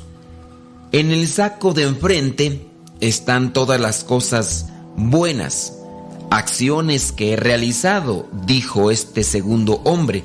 Las llevo delante de mí y continuamente las saco y las exhibo para que todo el mundo las vea. Mientras que el saco que llevo atrás contiene lo que son mis errores. Lo llevo conmigo a donde quiera que vaya. Es mucho lo que pesan y no me permiten avanzar con rapidez. Pero por alguna razón no puedo desprenderme de ellos.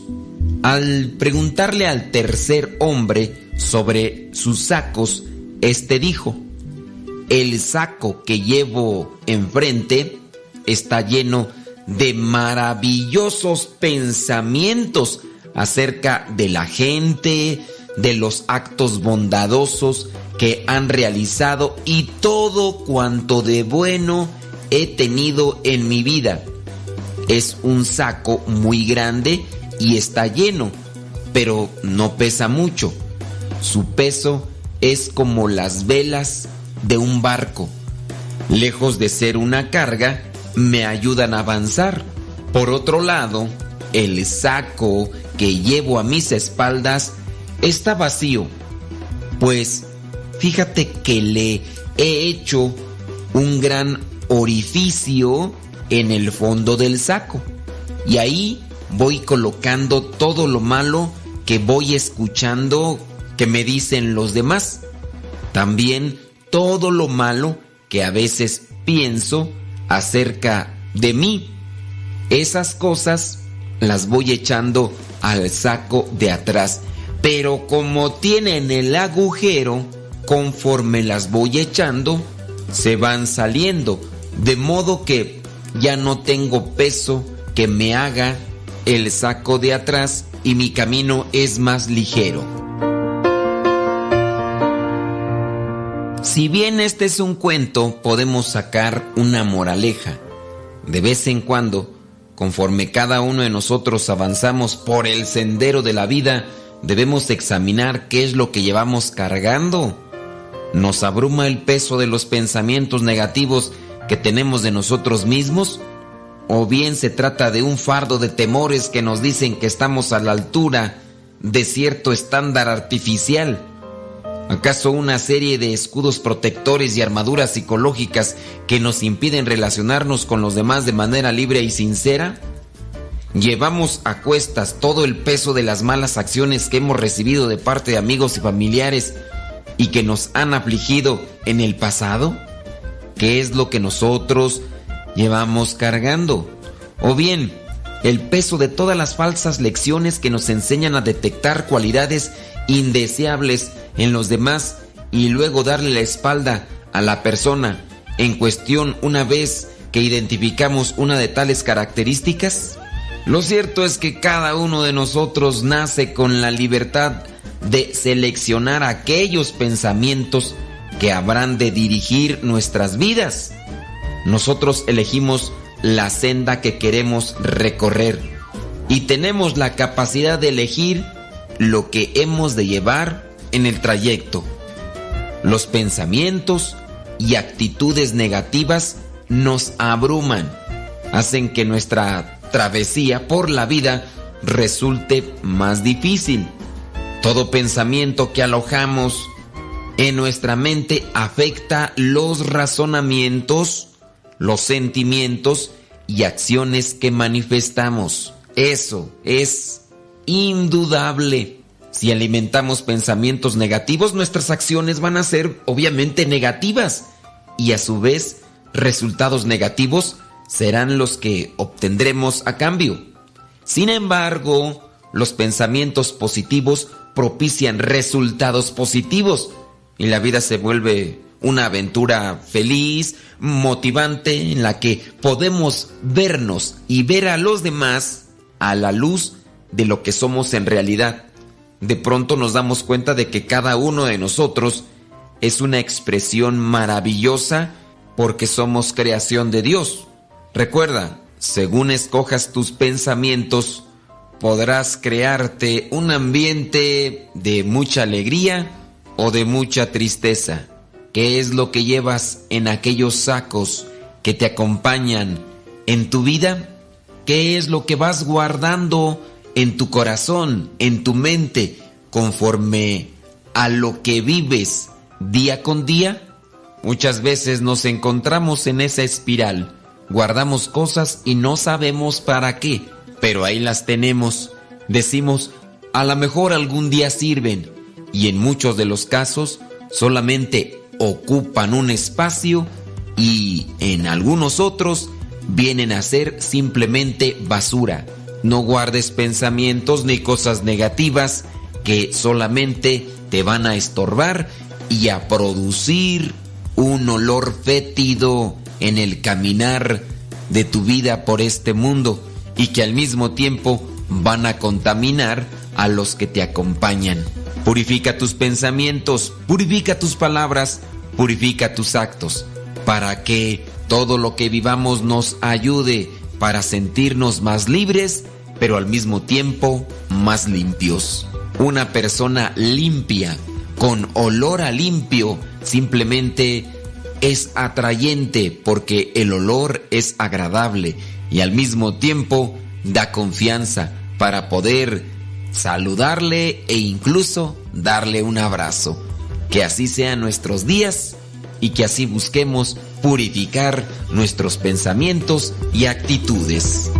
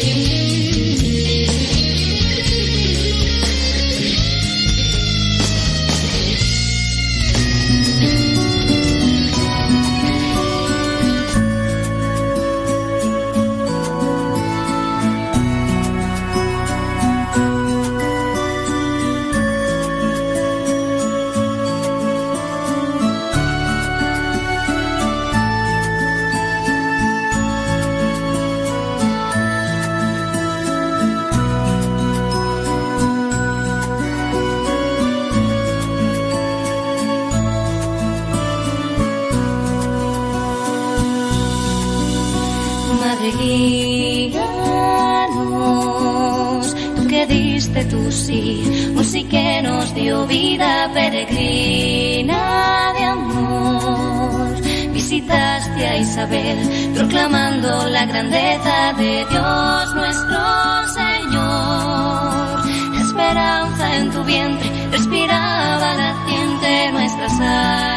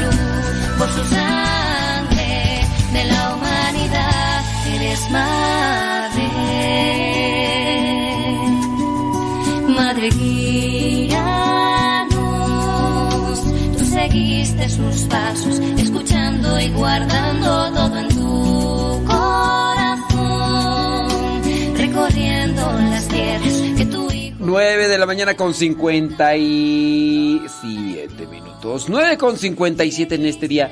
Mi, mi, mi, mi, mi, mi, mi, mi, mi, mi, mi, miércoles 19 de abril del 2023. que sus huellas piso. Mándenos sus preguntitas, sus comentarios. Ahí en el.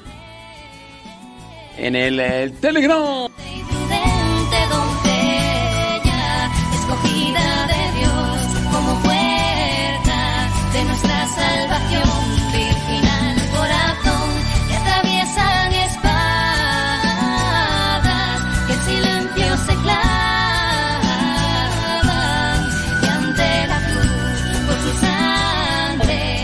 Ya descargaste la aplicación Telegram, Telegram es mejor que WhatsApp. ¿no? Nos vas a buscar, nos vas a buscar Cabina Radio Cepa, así todo junto. Cabina Radio Cepa. Arroba, arroba, arroba, arroba, cabina Radio Cepa. Arroba, cabina Radio Cepa. En Telegram y ahí nos mandas ya el mensaje directito. de la humanidad eres madre.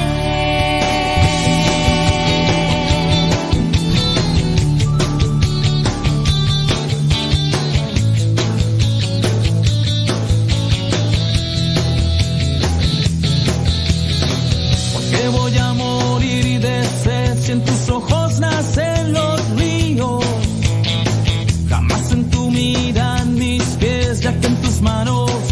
sé frío porque voy a sufrir. Si te tengo junto a mí. La vida es muy bella y sencilla, uno es quien la complica. Si sabes que el fuego te quema, no sé por qué te le arrimas, la sed no saciarás. Nunca con agua de mar.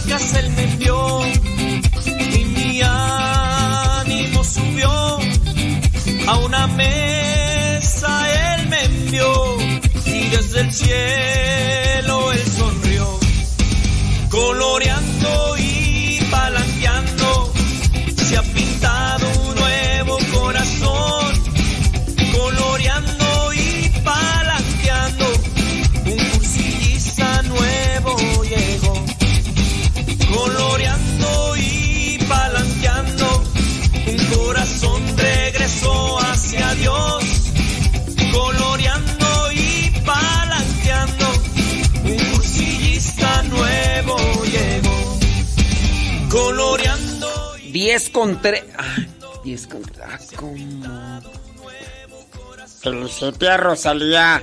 Felicite a Rosalía. Felicita. Están llegando muchos mensajes. Que felicitemos a Rosalía. Que le pongamos las mañanitas. Cómo no, con todo gusto. un corazón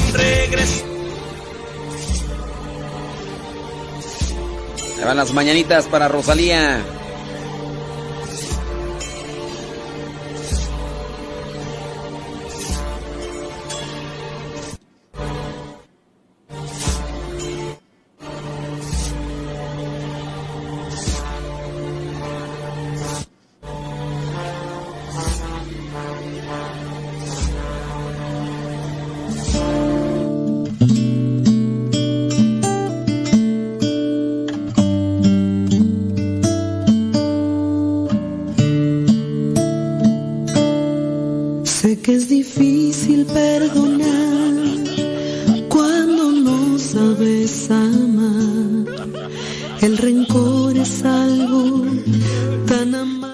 Dedicadas de Marta Juan Torres para Rosalía. Que se las dedica con todo su corazón.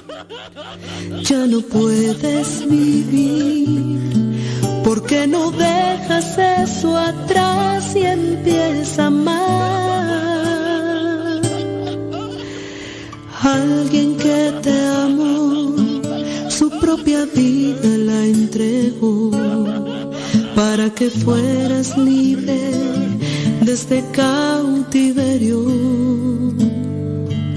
Él perdonó a los demás sin importar si hicieron mal, porque en lugar de odiar no decides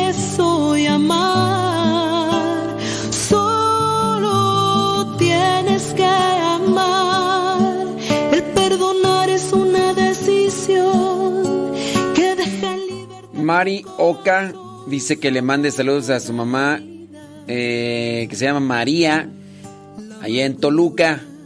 Como es la primera vez que nos escribe, pues por eso la estamos saludando. Ya después la vamos a ignorar,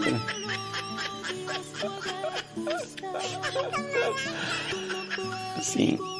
Sí, sí, sí, sí, sí. Gracias por escribirnos, ¿eh?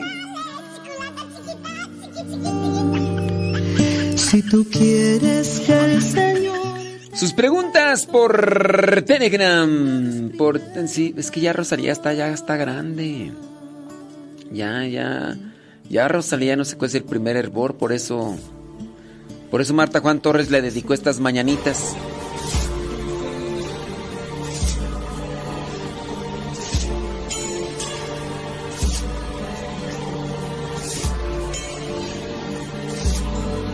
Perdónalos, porque no saben lo que hacen.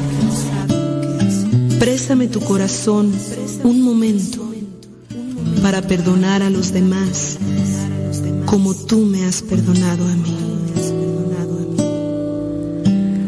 Alguien que te amó, su propia vida la entregó para que fueras libre desde cautiverio.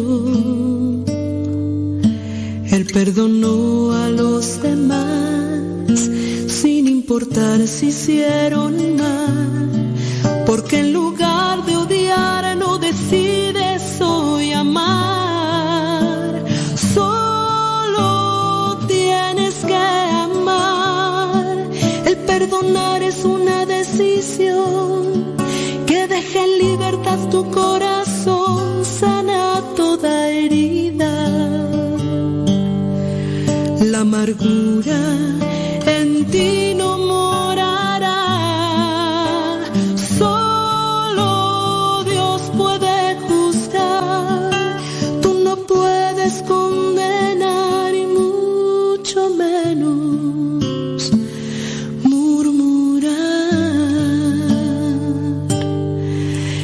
tú quieres que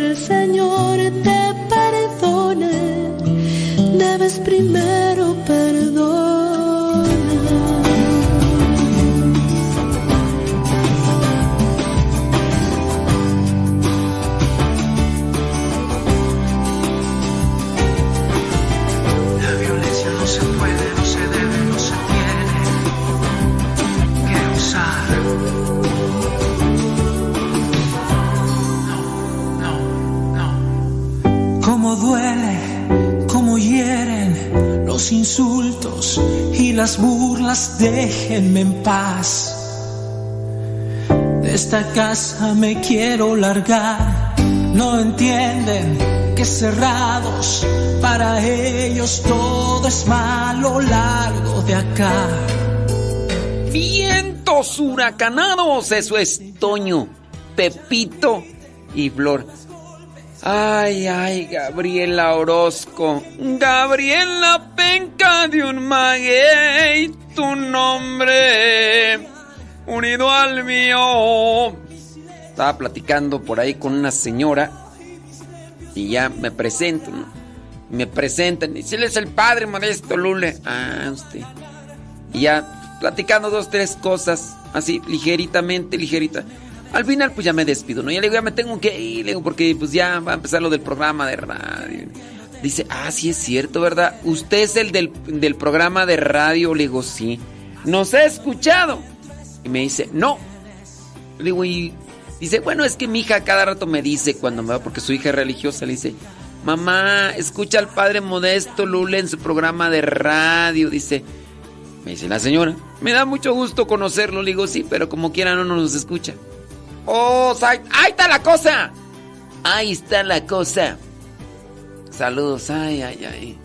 Ay, Gabriela, Gabriela, Gabriela, andas más perdida que los hijos de la llorona. Dice por acá, bli, bli, bli. Miren, con relación, si ustedes me quieren hacer, es que empiezan ahí con. Hola, buenos, hola, sí, ¿cómo está? Hola, buen día. Este, padre. Póngale pregunta. Y ya con eso de la pregunta, pues ya. ¿eh? Sí, sí, no, ya. ¿Y tu nieve de qué sabor? Acá, este, May Santiago, que quiere que le ponga una canción. Como diciéndome, como diciéndome, ¿sabe qué? Me aburre. ¿Sabe qué? No quiero que hable. ¿Sabe qué? Este, quiero que me ponga una canción, porque no quiero escucharlo. Y, y, y ¿sabes qué, May Santiago? Este, no vamos a complacerte, no vamos a poner aquí canciones, no estamos en complacencias. Este programa no es de compras. Ah, dice que no es Graviela, es Graciela. Pues es lo mismo, es lo mismo, Graciela. De todas maneras estás igual de perdida que eh, las hijas de la Llorona. Sí, sí, Gra- Graciela. Sí, Graciela. Ay, déjame ver por acá, este... Ay, May traes puro sueño, ya. Ay, no, ya me estresaste, May Santiago, ya me estresaste.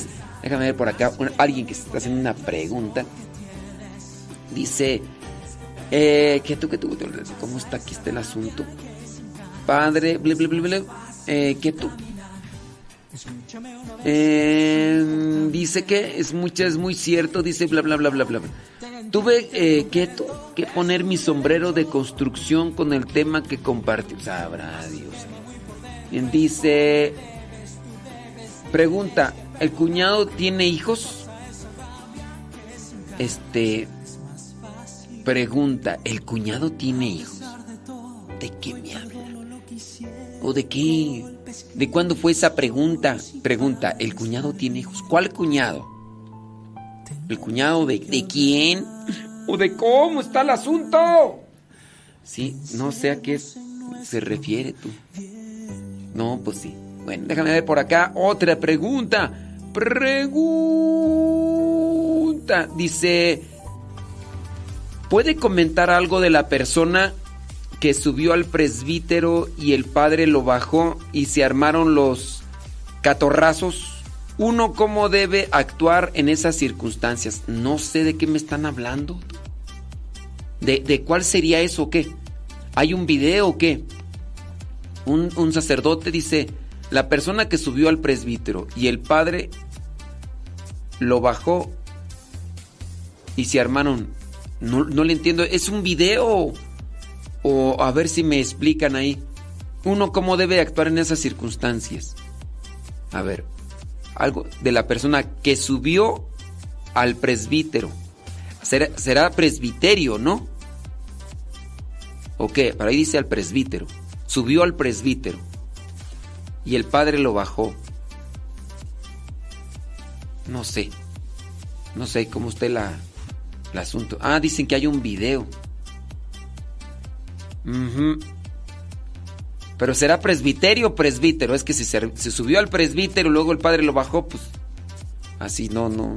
No sé de qué video me hablan. Eh, no sé. Yo no he visto ese video. No, nada. Ok. Uno debe tener presente que cuando está en misa, pues uno debe de estar en, en- el área, ¿no? Para participar, para tener una disciplina, tener un orden. No sé, ese video no sé si... Pero bueno, una persona sube al presbiterio. El presbiterio es el área donde está el altar, donde están las sillas donde se sientan, que se llaman sedes de los sacerdotes. Muy bien. Donde está el ambón, donde las personas se acercan para proclamar la palabra de Dios. Esa área, esa área que está a veces en una... eh, está un tanto eh, más elevado el asunto. Eso se le llama presbiterio.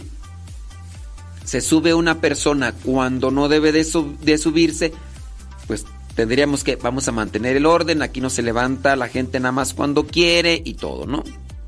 Ahora, si es que, dice que por acá una persona, dice, es un video, pero ahí explican y se comprende que le impide porque quería tomar la hostia y copón. Nosotros como iglesia debemos defender. Bueno, no sé el, video cómo es, pero sí. Sí, ¿a poco? Sí, dice que ahí donde está en la tienda, que porque como me escuchan hablar que se preguntan que si es que si es sacerdote el que está hablando, que ya hasta se le espantaron los clientes. ¿Cómo? Pues, ok. No, no sé el video, ¿verdad? Uno po- ponerse a explicar el video, pues una, en primera no estuvimos ahí. No sabemos el antes de lo que sucedió allí. Si es que el sacerdote agarró a golpes al feligrés o cómo está el asunto. Pero bueno. Ah, a ver, ya ves, ya alguien acá me está explicando el video. La persona subió, tomó las hostias, bebió el vino de consagrar. El padre le pidió que se bajara y luego y no hizo caso el, y no hizo caso. El padre lo bajó empujándolo. Sí, miren. Ah, ok, entonces por eso dicen que el padre lo agarró a, a catorrazos. Sí, no, no es correcto que el sacerdote se ponga eh, en la actitud agresiva o defensiva co- con, golpes. Aquí puede ser que sí sea algo grave que esta persona, quizá drogada o alcoholizada, se acerca y agarra las hostias y agarra el vino y lo consume y después no se quiere bajar. Aquí, ¿cómo debe? Dice después eh, y amenazó a los feligreses. ¿Quién amenazó a los feligreses? ¿El padre? Diciendo que los iba a matar. ¿El padre los iba a matar? ¿O cómo? A ver si les... A ver si me explican bien el chisme, porque... ¿A qué es lo que me dicen? Mira, el padre le pidió que se bajara. O sea, estamos ahí hablando del sujeto. Y no hizo caso. El padre lo bajó empujándolo. Nadie más ayudó. Ok, si no, pues es que la importancia de poner el sujeto bien y el, el esquema de, la estructura ¿verdad? gramatical para no enredarnos en más cosas. Mm, ok, miren, si un fulano se sube, si un fulano se sube al presbiterio y hace este tipo de, de acciones que no son correctas, la gente debe de apoyar al sacerdote, deben de subirle y en buena manera agarrarlo de los brazos y sacarlo. Si ahí los feligreses se quedan eh, a distancia y no ayudan al, pre- al sacerdote, quiere decir que no hay mucha cercanía. No hay mucha cercanía y pues bueno, por eso no se levantaron porque no saben si actuar o no actuar. Pero cuando hay cercanía del sacerdote con sus feligreses, los feligreses se dan cuenta que algo no está bien y ahí tienen que levantarse los feligreses, sacar a la persona, en parte porque está interviniendo en, un- en una actividad litúrgica. Y el sacerdote también debe de levantarse. Espérate, esto no lo puedes hacer, ¿por qué? Y la gente pues tiene que buscar ayudar. El sacerdote a lo mejor igual puede ponerse a la defensiva si es que el otro actúa agresivamente. Pero también los feligreses pues sí, se deben de, de levantar y, y detener esta acción que no es nada correcta. Bueno, no sé si es un video viral o no sé qué, pero así debe de actuar la gente.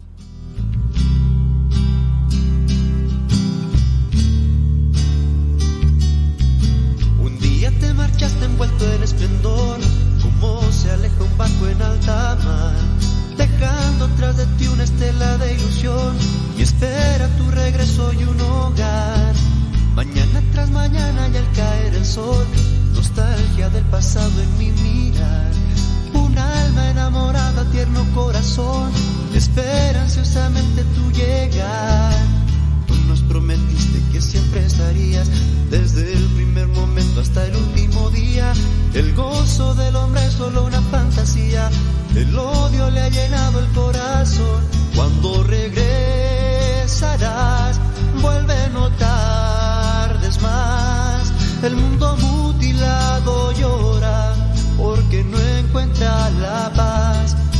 Cuánto dolor hay en su corazón.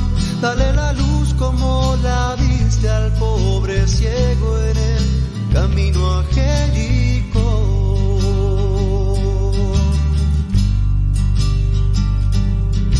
Así como un ladrón llega sin avisar, así de inesperado te ve. La tuya no es una visita ocasional, transformarás en vida nuestra muerte. Y mientras llegas a nosotros, oh Señor, con este paso firme seguiré. No importa que en la lucha me acose el dolor. Sí, criaturas del Señor. Hay preguntas, hay preguntas que eh, no se pueden responder de manera general. Se tienen que responder de manera personal e individual. Una persona nos vuelve a hacer la, bueno, no nos vuelve a hacer esa persona, pero una persona hace la pregunta y pues ya otras personas lo han hecho. Dice, si una mujer se opera para no tener hijos, ¿está en pecado? La mujer vive, ya aquí dice, en un rancho. Nunca hubo quien le enseñara el método natural. Esta respuesta o la esta pregunta no se puede responder de manera general. Uno tendría que platicar con la persona. Porque pues ni modo de ponernos a hacer preguntas aquí que van más bien en el tono individual. Yo le recomendaría a esta persona que vaya ahí con el sacerdote de su comunidad y platique para que le haga cuestionamientos y se acomode la situación espiritual de esta persona. Así usted que me está escuchando, eh, se operó, lo que sea, platique porque acuérdese que dentro de las cosas que se que son pecado, no que se consideran que son pecado, pues está el utilizar métodos anticonceptivos, preservativos, eh, dispositivos y todo aquello que interrumpa lo que vendría a ser el embarazo. Ya así incluso hasta lo que vendría a ser el eh, no echó no echó la semillita en la maceta. Antes de que saliera la semillita la echó fuera. Así ya ya sin necesidad de sin necesidad de decirles bien qué onda pues ustedes ya, ya ustedes son son muy inteligrosos son muy inteligrosos. También eso eso es pecado. Ándele pues déjeme ver por acá eh, Dice, nomás saluda a sus cuates. No estoy saludando a mis cuates. A nadie estoy saludando. A todos. Ay, Leticia Winan. Toxic. Toxic. Ay, Leticia Winan. Toxic dejarías de ser. Pero hay un Dios, Leticia, ¿eh? Hay un Dios. Un Dios todopoderoso. Dice... mm, eso del tema que se habla... eh, no sé. No, pues quién sabe. Sí, sí, sí. Dice, saludos, dice. Ándele, pues saludos para todos, porque si no, ya después van a decir acá, me van. Me van acá a echar este pleito, porque dicen que nada más saludo a mis cuates, a los cuates de la, de la República. Déjame ver por acá quién nos hace un. Ah, mira, acá hay una persona que hace una pregunta. Ya son tres veces que ha mandado la misma pregunta. Sí, hoy, hoy, después de mucho tiempo, ahí te va la respuesta. Dice, ¿está bien que celebre una la recogida de los huevos? ¿Está bien? ¿Está bien que uno celebre la recogida de los huevos el día de Pascua? Dice, eso lo hacen en Estados Unidos. Eso no es católico. ¿Sabe cuál es el significado? Mm, pues no, o sea, no es católico. Además, pues digo, eso pues son cosas que hacen allá en Estados Unidos como una tradición popular. No tiene nada, nada que ver con algo litúrgico, no tiene nada, nada que ver con cuestiones de iglesia. Como el vestirse de monstruos el día de Halloween, la recogida de huevos, como dices tú. Sí, pues que se dedican a andar buscando huevos de chocolate los niños para después comérselos, llenarse de azúcar, de diabetes y de que se les piquen los dientes. Eso es lo único que, que están haciendo que sus niños hagan. Hijo, busca chocolates para que te llenes de colesterol tu sangre. Ya después vas a andar sufriendo. Vas a andar sufriendo. Como el de la ballena, tú ya sabes cuál. Y vas a andar sufriendo, pero eh, bien a gusto, porque ahorita vas a disfrutar. Come más chocolates, hijo. Busca, busca chocolates. en Lo de la, la recogida de los huevos, dicen acá. Pero Pues no, eso no, no hay que involucrarlo, aunque le digan eh, huevos de Pascua. Pues así están las famosas católicas por el derecho a decidir y no por llevar el nombre de católicas, son católicas, son unas hijas del diablo. Pues ¿para qué andamos con... ¿Para qué andamos con medias tintas? Así, unas hijas del diablo y no por llevar el huevo de Pascua, ya... eh. Dice saludos. eh. Ok. eh, qué bien. Ándele pues. Una vez mi hijo quiso ponerse rebelde. Dice, padre, yo tengo eh, cinco cesáreas. ¿Cree que el padre podría darme permiso? No, ahí no sé.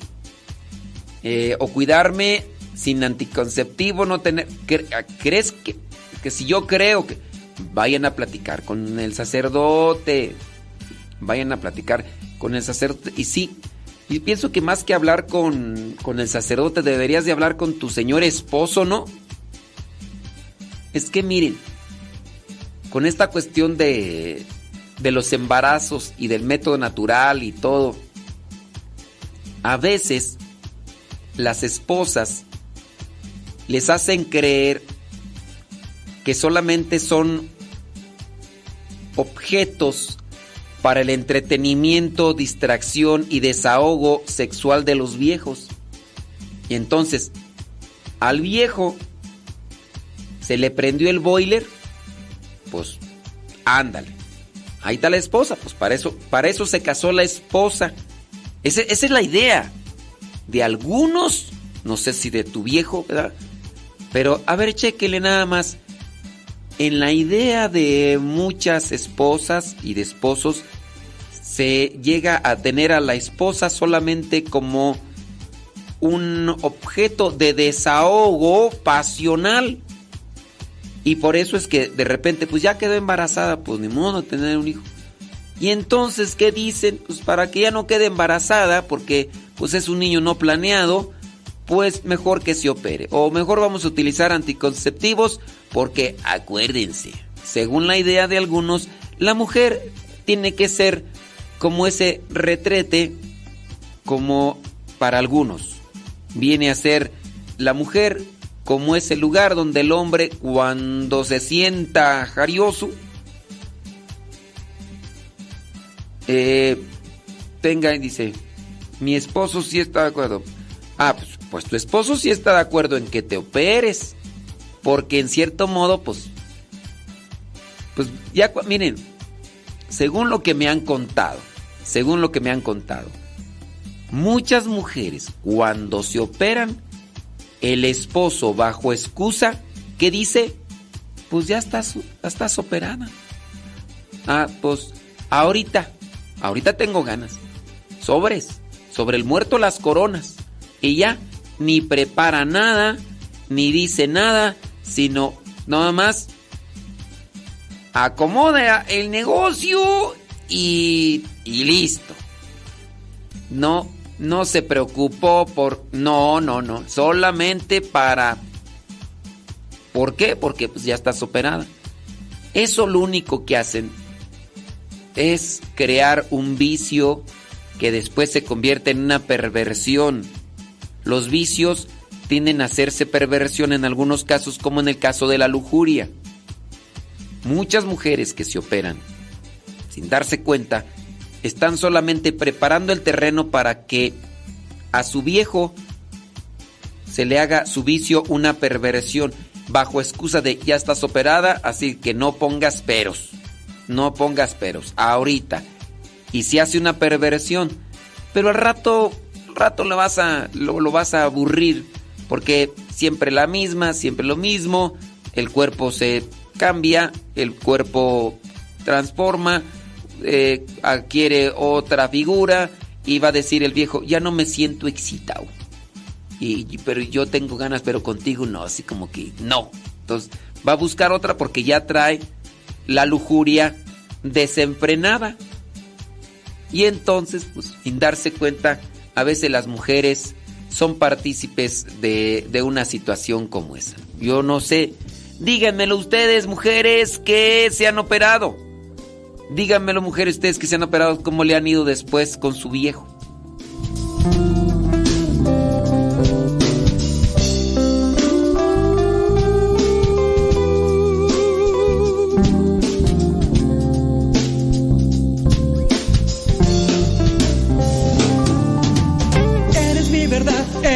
Razón. Te llevo aquí muy dentro de mi corazón. Te pido me ilumines cada paso que camine. Me pongo entre tus brazos, no quiero fracasos. Me das felicidad, me das alegría. El amor que necesito para todo el día. Eres sensacional y no hay nadie igual. Me llenas todo el tiempo de felicidad. Estoy hablándoles Estoy hablando solo de ti. De tu amor. De esa alegría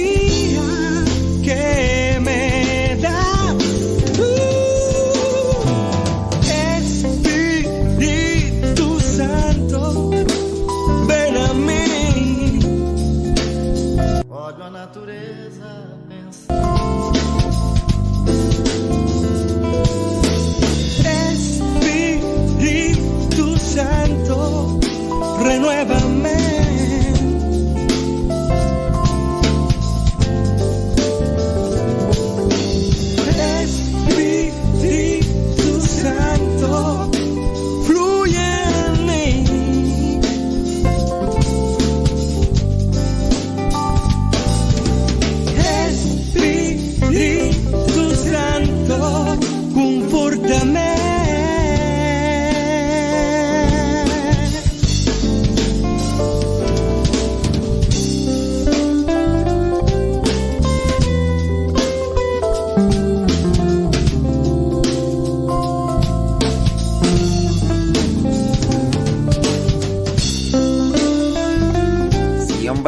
Qué, casualidad.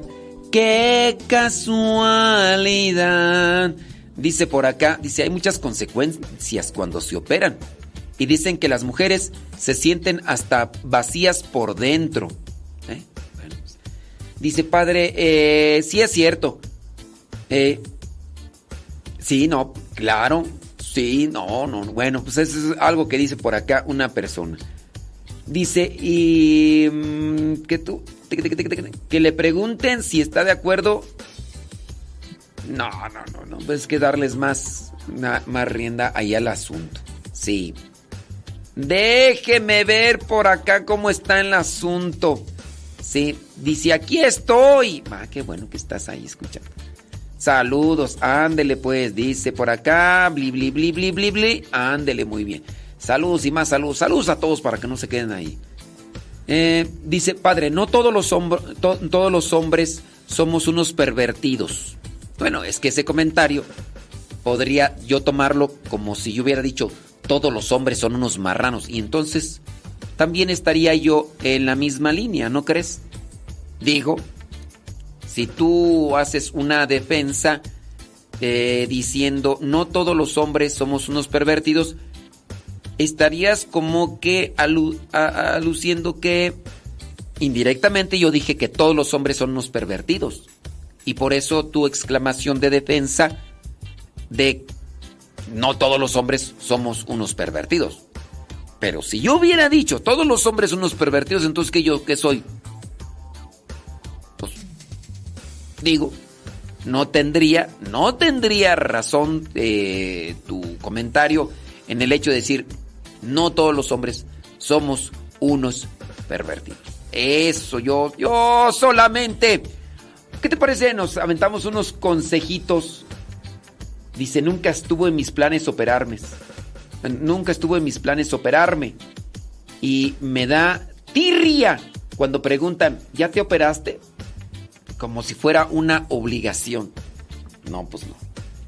Mira, vámonos con unos consejos para eh, trabajar en la castidad. ¿Qué te parece?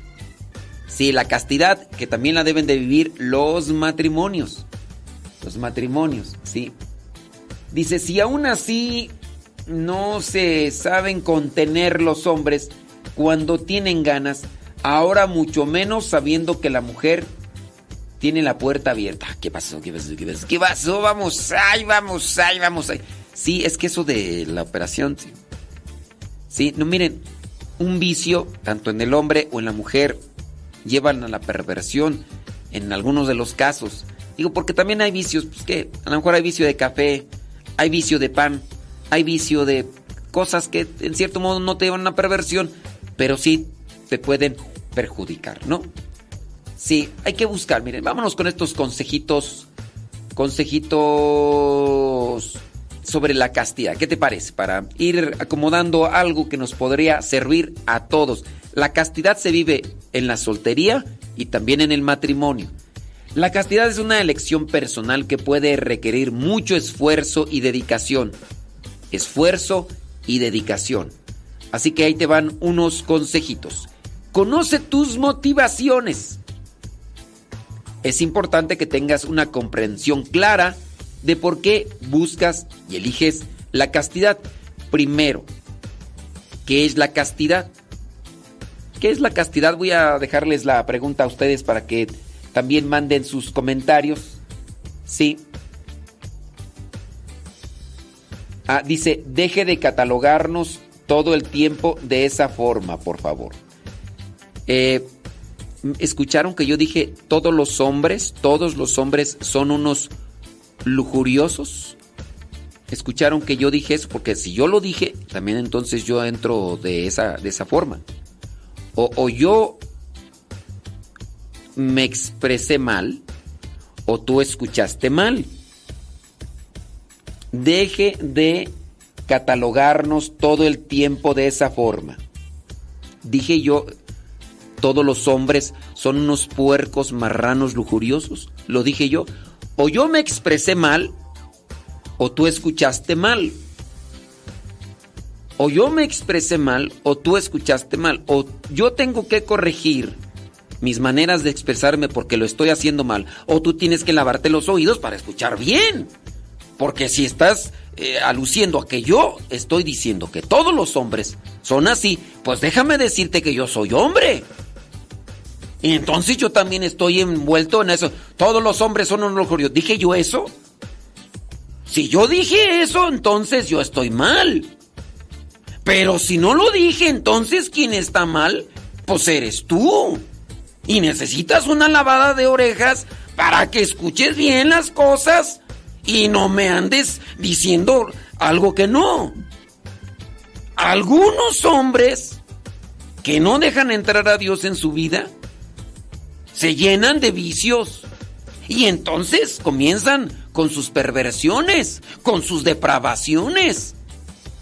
Tú no eres de esos. No te pongas el saco. Algunos hombres. ¿Cuántos? Dos, tres, cuatro. No, no estoy diciendo números.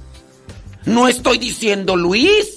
Luis, tú eres un puerco marrano, sucio, cochambroso, lujurioso, perverso. Eh, no estoy diciendo nombres. Y si dijera Luis, ¿cuántos Luisis no me están escuchando?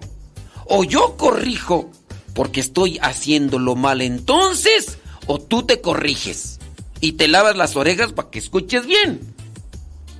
Porque o estoy mal yo o estás mal tú. Yo ahí entonces tendría que revisar mis grabaciones.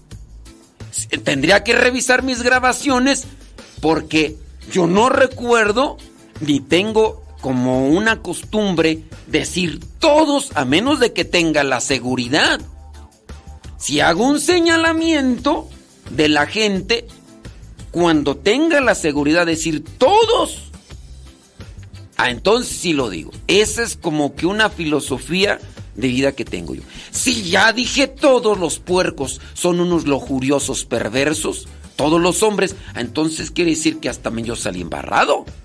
Y entonces quiere decir que ese principio, ese principio que, que de, todos, porque acá mis ojos ya, ya se enojó, ¿eh? Y está diciendo que, que, que yo allí deje de catalogarnos todo el tiempo de esa forma. O sea, dije todos. Dije todos. No, yo no. Que, yo no dije todos. Evito decir todos y evito decir nunca. A menos de que lo diga en un tono de broma a ciertas personas con las que en ocasiones bromeo. Evito no utilizar esos términos universales. O entonces yo me tengo que ir para ver si ya se me va el avión y ya no digo bien las cosas y ya mejor dejo de hacer programa de radio porque a lo mejor yo no estoy ya siendo consciente de lo que digo o tú te lavas bien los oídos para que no andes diciendo que estoy involucrándolos a todos. Digo, y con esto muy posiblemente, ya mañana, pasado, dentro de unos días, ya no me vas a escuchar. ¿Por qué? Porque primero tú me señalas y después yo te señalo. Y no te va a gustar y vas a decir, no, no voy a escuchar al Padre Modesto porque él dice que todos somos así. Y yo no lo dije. Tú lo dijiste. Si te queda el saco, pues póntelo. Y arregla tu situación. Arregla tu situación porque eso de estar de pervertido siendo lujurioso no es cristiano. Porque ahora me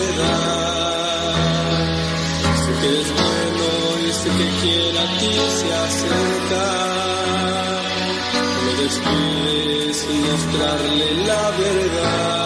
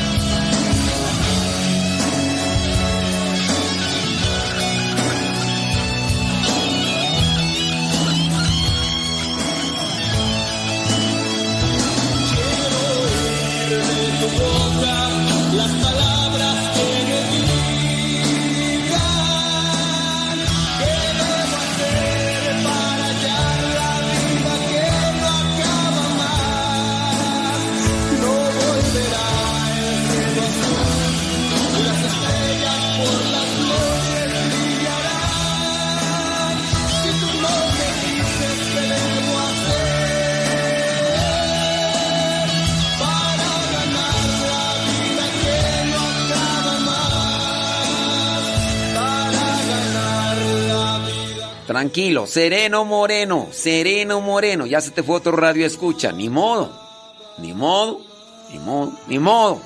¿Qué le vamos a hacer? Dice por acá, si te choca, te checa. Lamentablemente sí. Lamentablemente sí. Será la última vez que vamos a ver el comentario de la persona que me reclama diciendo cosas que yo dentro de una conciencia clara y no es espontánea ni de ayer ni de hoy, sino que es algo que trabajo desde hace ya muchos años cuando comencé a analizar en la lógica y en la filosofía lo que me decían que son muy riesgosos utilizar los universalismos de siempre, nunca y todos o todas. ¿Será? Porque, pues sí, ya deje de catalogarnos todo el tiempo de esa manera. Bueno, pues no dije todos, ni dije tu nombre. Y podría decir tu nombre, pero pues, ¿de qué, de qué me gano? ¿Qué me gano? Mejor vamos a enfocarnos a otra situación.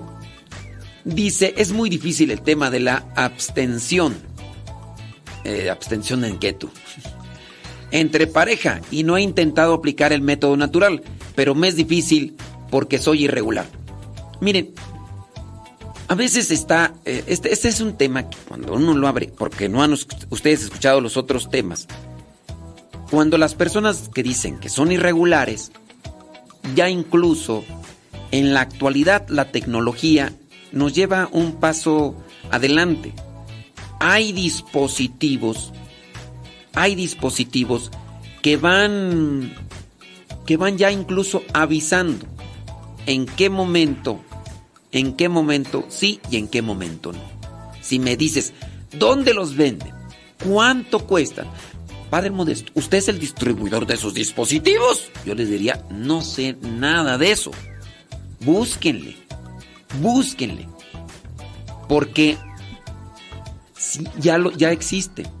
Para las mujeres que dicen que son irregulares y dentro de esa irregularidad, a veces también viene un historial de abuso de sustancias químicas que llevaron a lo que vendría a ser esta, eh, pues esta montaña rusa, sube y baja y esta forma irregular de su función.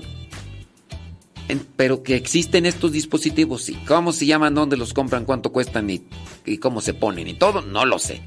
Pero eso les pueden ayudar para las personas que quieren llevar su método natural, que es mejor. Pero sabes, para poder llevar el método natural y de una forma más cristiana, sí se necesita la colaboración de los dos. Se necesita que los dos caminen en el mismo nivel también espiritual y de conciencia para no dejarse llevar por la lujuria. Como dice por acá alguien, dice, pues no solamente los hombres, también hay mujeres muy lujuriosas. Sí, hay de todo en la viña del Señor. No todos, pero hay de todo en la viña del Señor. Dice, eh, entonces, cuando se utilizan los anticonceptivos u otras sustancias químicas, en su caso para, para no tener hijos, después traerán consecuencias que vendría a ser esta cuestión de ser irregular. Hay algo que se tiene que revisar aquí. Pero regresando al punto de querer llevar el método natural, que pues es un tema que ya nos metimos ahí, ¿verdad? En esta cuestión de querer llevar un método natural y más saludable, es cuestión de los dos. Y no solamente es de aguantarte, sino incluso de llevar una vida espiritual para tener la fuerza y la voluntad de encauzar las cosas. ¿Qué es la castidad? Yo hice esa pregunta. Dentro de la que son las respuestas, pues simplemente no la encontré. Así que yo nuevamente hago la pregunta, ¿qué es la castidad? Para que ustedes vayan por ahí comentando, déjame ver rápidamente, porque les he mencionado que la castidad eh, debe de vivirla el soltero y eh, dice bla bla bla bla, ok, bueno pues eh, bueno pues modo, ¿verdad? Eso sí es cierto. Eh, al entendido nos vaya a privar, eh, pues sí, hay que trabajar acá. Gente que no solo se mete, eh, oh, sí es cierto. Bueno, acá estamos viendo comentarios. Eh, eh, sí, sí es cierto. Bueno, déjame ver. ¿Qué es la castidad? Eso es una pregunta que nosotros hicimos hace rato y estoy buscando acá comentarios sobre eso, pero no veo comentarios sobre, sobre la castidad. Sino más bien veo comentarios de otras cosas y menos de lo demás. Eh, sí, dice, dice, sí se puede llevar el método natural si eres irregular, pero tiene que apoyarse los dos. Exactamente. Bueno, déjame ver porque no, no veo comentarios de qué es, qué es la castidad. Vamos a ver. La castidad es la orientación del amor. Es saber tener un control y dominio de los impulsos para llevar al amor. Es decir, que lo que siento, que lo que siento como una inclinación a la carne, lo que vendría a ser el, el deleite por lo, por lo sexual, que lo pueda yo encaminar al amor. En el caso del soltero es la privación de aquellos actos que le llevan al placer sexual. Esa vendría a ser la castidad. En su caso de los casados es privarse de solamente buscar y buscar el placer sexual. En este caso es una orientación, reorientación hacia el amor de su vida en forma general. La castidad no es abstinencia, sino la castidad es saber controlar los impulsos de la carne y orientarlos hacia el amor. La intimidad dentro del matrimonio, la intimidad dentro del matrimonio puede llevarse mejor cuando se hace con relación al amor.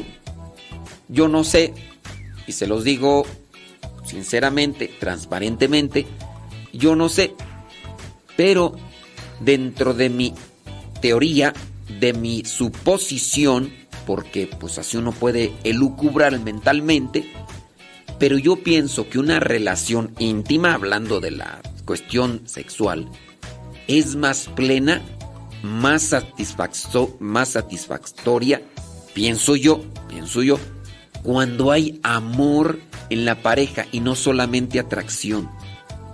Pues, eh, o, o solamente lujuria.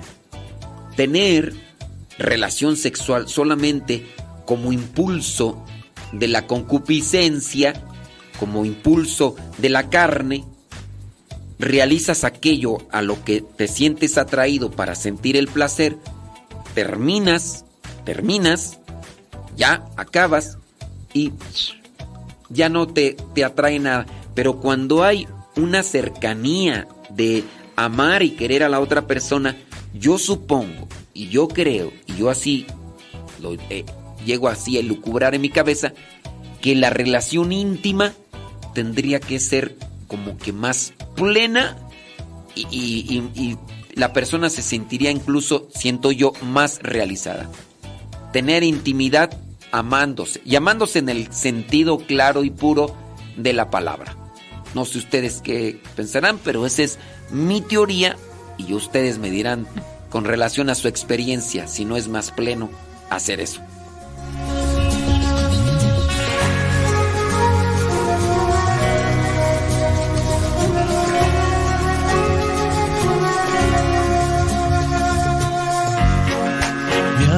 Siempre fue de lo más común y corriente que hay. Si siempre le doy gracias a Dios por cada nuevo día, aún más hoy que mi amanecer no es el mismo que solía ser. Y no es que el color mis paredes cambió, ni la radio su programación.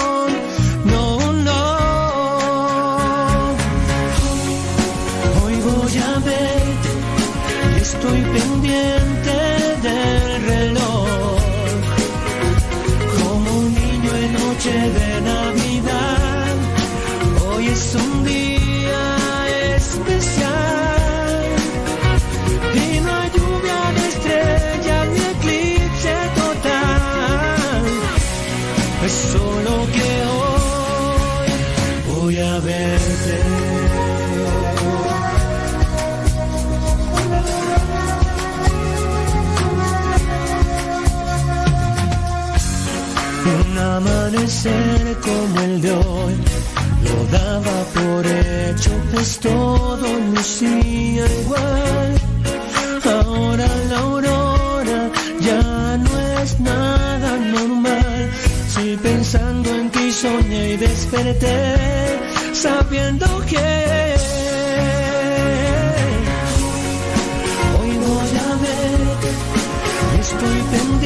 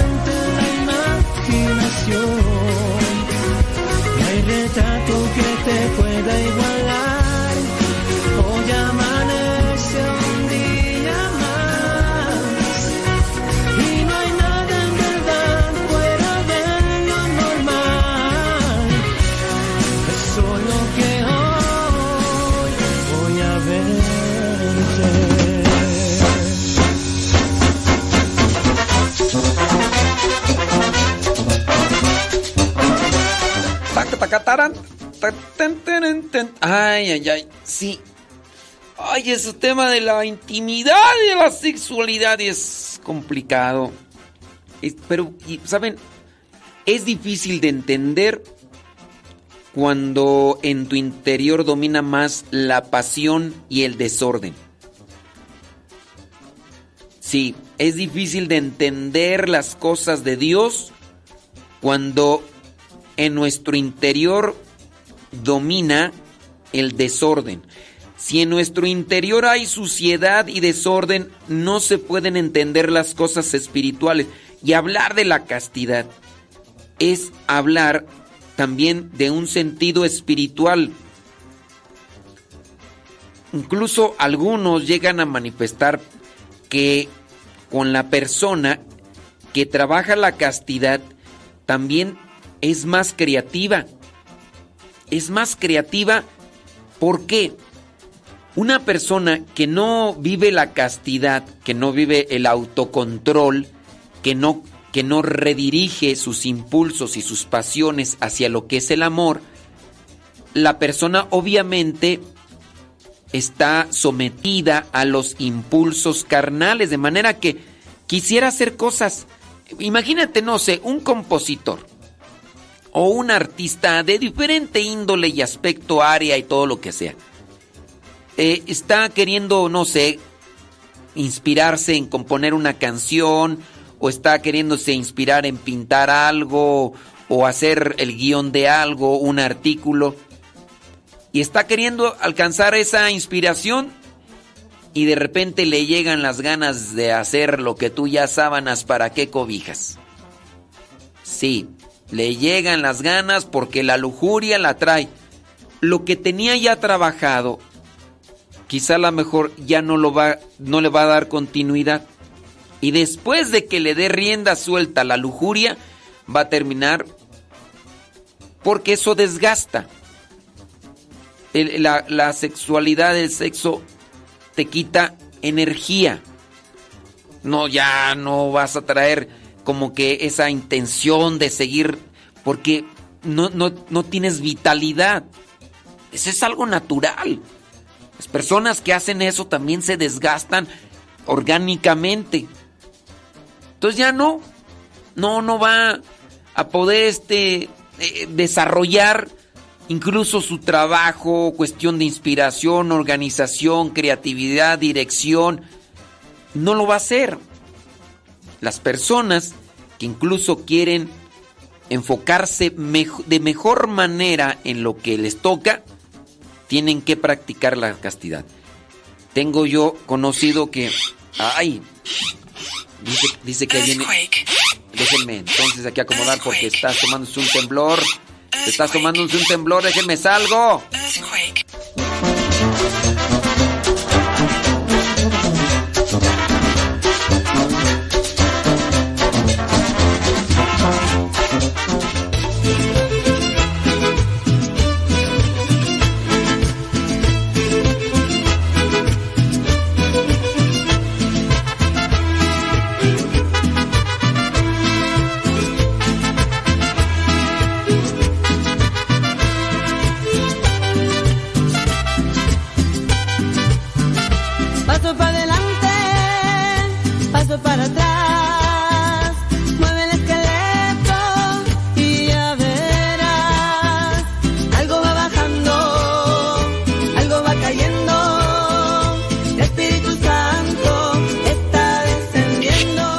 Ya me dijeron que es simulacro.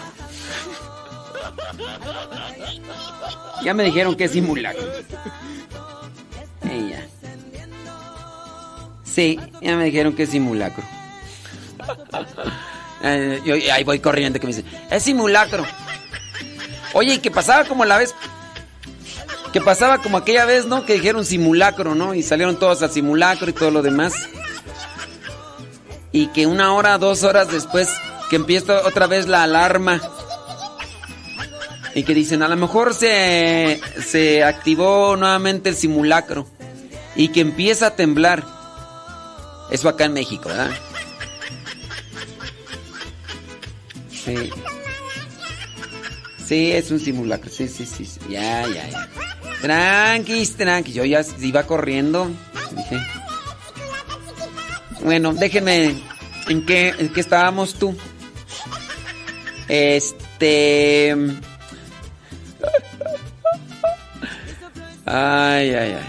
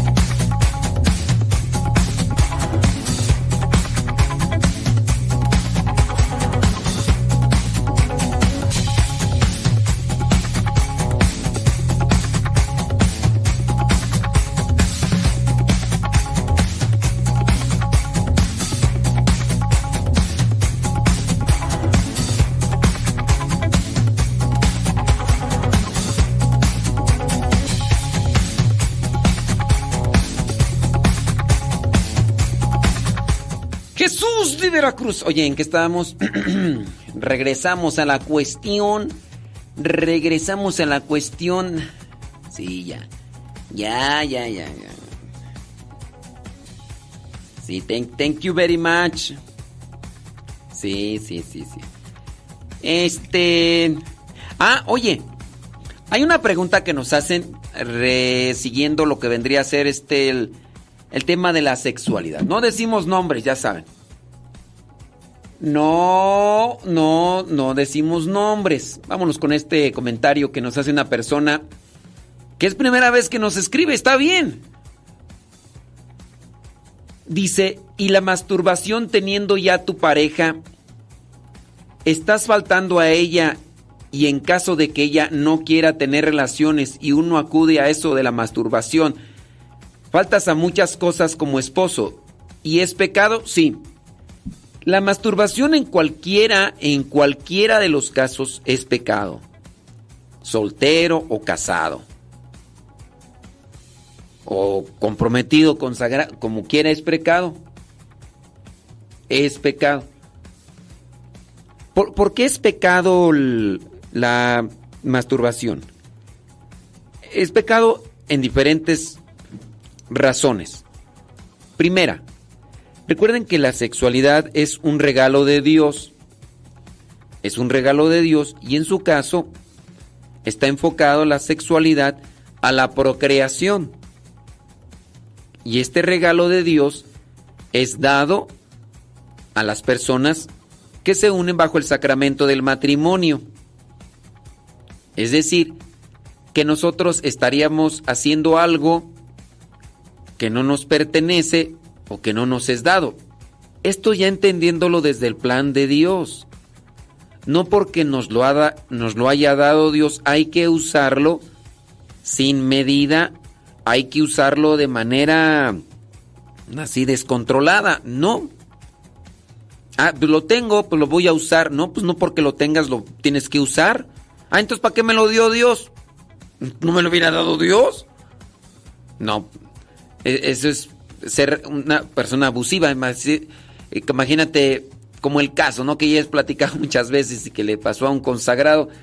Un consagrado imprudente, que pues sí, un consagrado imprudente, imprudente porque le dijeron, eh, pásale, estás en tu casa. Pero fue una manera hospitalaria de decirle estás en tu casa. Este consagrado entró, se sentó en el sillón, prendió la televisión. El anfitrión, el que estaba, el dueño de la casa, dice, ahorita vengo. Y este consagrado entró con otros eh, que estaban ahí para apoyar en el apostolado y dice, pues estoy en mi casa.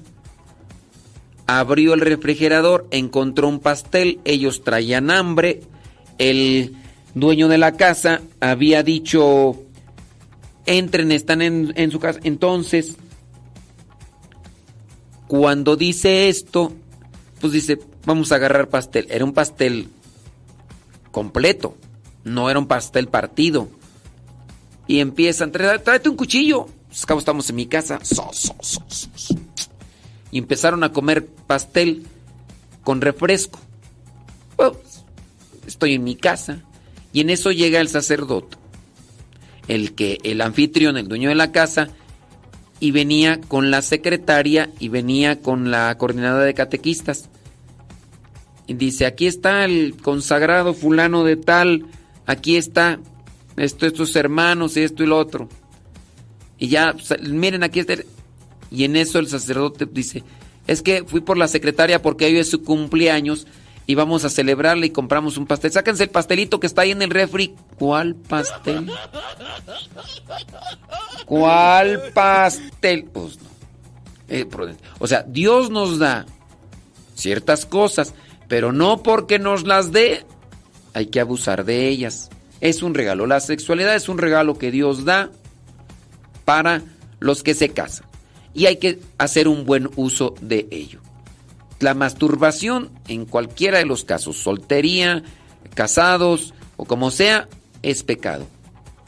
Ahora, podría ser que tú digas, es que ella no quiere tener relaciones. Acuérdense que en el amor debe de haber de comprensión, paciencia. Por algo no quiere tener intimidad. Quizá enfermedad, quizá situación hormonal, quizá... No sabemos. Pues entonces, las personas que se aman se respetan. Y es que no quiere. Ah, pues como no quiere, entonces, ahí va a recurrir. No. Entonces, ya ahí también hay infidelidad. Ya también ahí hay infidelidad en ese sentido. Ahora, hay ciertas personas que pueden echarle la culpa a la pareja y decir, yo me adentré al vicio, a la lujuria, a la prostitución, porque así es. Se adentraron a la masturbación, se adentraron a la prostitución porque la pareja no le dio los cariñitos o no le o no le satisfacía en lo que quería. Y entonces para algunos esa es la justificación. Tuve que recurrir a eso, pues como tú, esto, lo otro, aquello. Eso también es manipulación. Es una manipulación psicológica. Quieren, quieren responsabilizar, quieren culpabilizar, quieren hacer que la otra persona se sienta culpable y sea quien por su causa la otra persona se sometió al vicio de la lujuria. Está mal esa persona que le dice a la otra, por tu culpa yo me tuve que ir a prostituir por ahí. No, no, no a prostituir, sino a buscar cariñosas. Por tu culpa yo hago estas cosas porque tú no. Por tu culpa. Entonces tú eres la culpable, tú eres la que necesitas tratarte y dejarte y ponerte y, y hacerme lo que yo quiero para no tener necesidades e irme.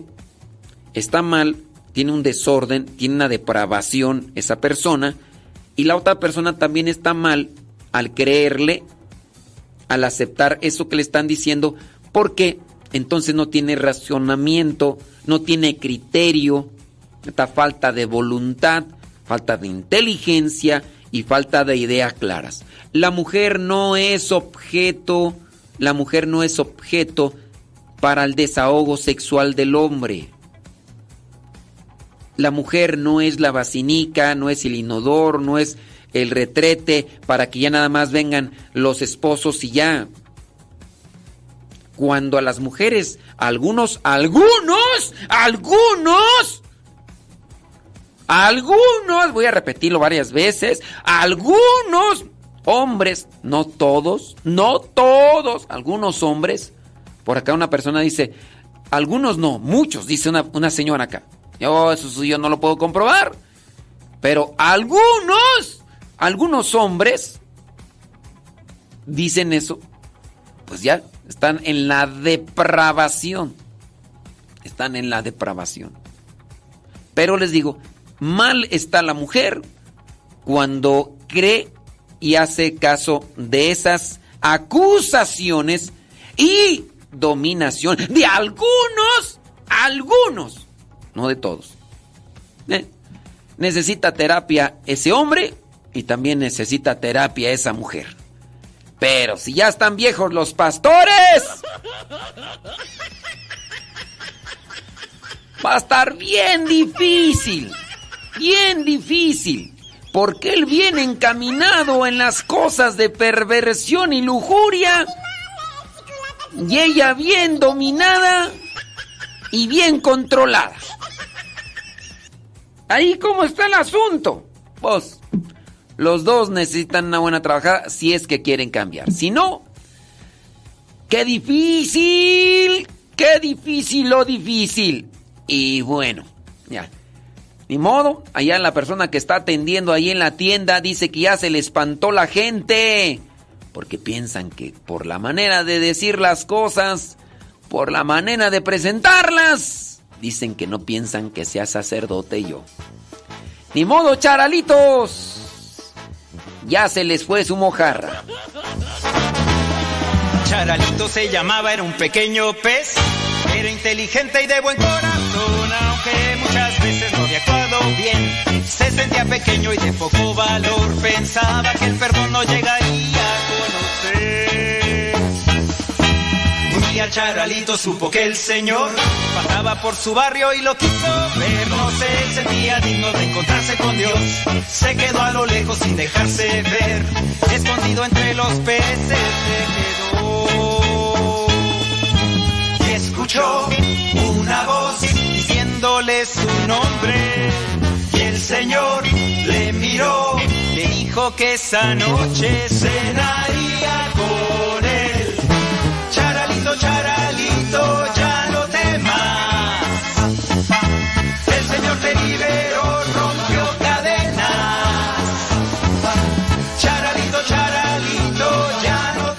Preguntan que si la masturbación es pecado. O sea, piensan que la masturbación solamente en el caso personal. Y a una persona me pregunta, ¿y masturbar a la pareja es pecado? En el caso de decir mentiras es pecado. Es pecado en cualquier circunstancia. La masturbación la hagas o te la hagas o la hagas. Porque vas a decir, No, pues es que la masturbación ahí, pero. Pues este. Yo ni las manos metí, otra persona. igual pecado. He, sabido, porque pues hay cosas, ¿verdad?, que se ventilan aquí y allá, que van a que le hagan masaje, que van a que le hagan masaje, pero dicen, ¿quieres final feliz? Que es terminar con masturbación. Entonces ahí le hacen esas cosas y quién sabe qué otras cosas más hará, ¿no? ¿Eso es pecado? También es pecado. El hacer, el hacerse, la masturbación es pecado en todas sus circunstancias. Le miró, le dijo que esa noche cenaría con él. Charalito, charalito, ya no temas. El Señor te liberó. No se dejen manipular ni controlar por las per- por personas que ya tienen perversión. Una persona que tiene perversión es cuando ya no no identifica la realidad. Y eso identifica también el tiempo que ha estado metida la persona en esos ambientes de vicio. Y dígase drogadicción, dígase alcoholismo o dígase la lujuria. La persona siempre se va a justificar, siempre se va a escudar y va a manipular, haciendo creer que los demás son culpables de su depravación, de perversión o vicio. Les digo, en su caso está mal esa persona, pero también está mal quien así les cree. Está mal quien cree eso de que le acusan. Lamentablemente, ¿verdad? En ocasiones se pueden corregir las cosas y en ocasiones ya no.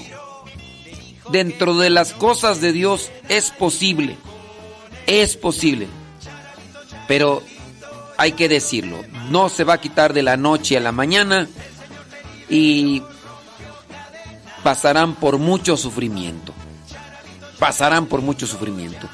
Abrirle las puertas al demonio, al diablo, es algo que trae consecuencias a la larga y a veces es muy difícil de poderlo sacar.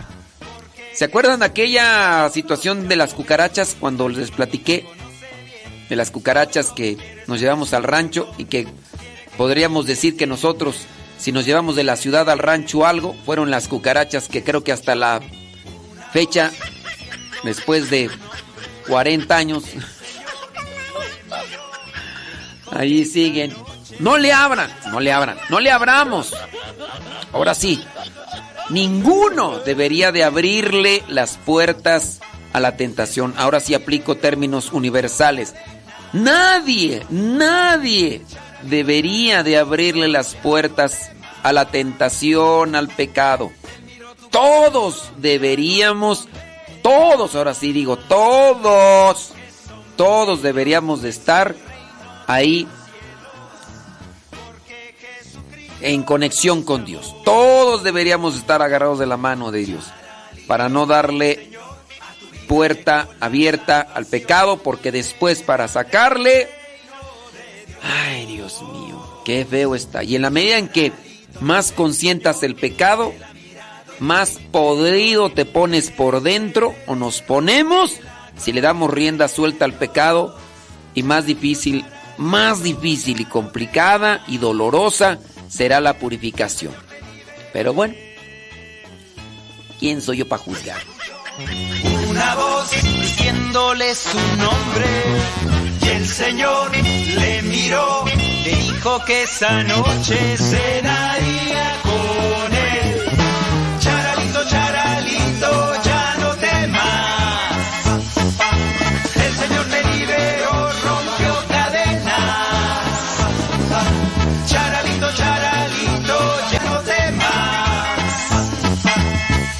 Tu corazón, ya no hay condena.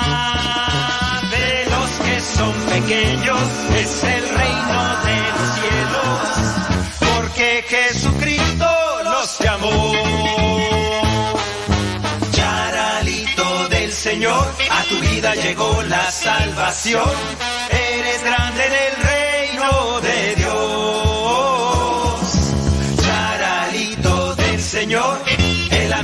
mirado en tu interior. Eres heredero de la gloria de Dios. Charalito, charalito, ya no temas. El Señor te liberó, rompió cadenas. Charalito, charalito, ya no temas. Él miró tu corazón,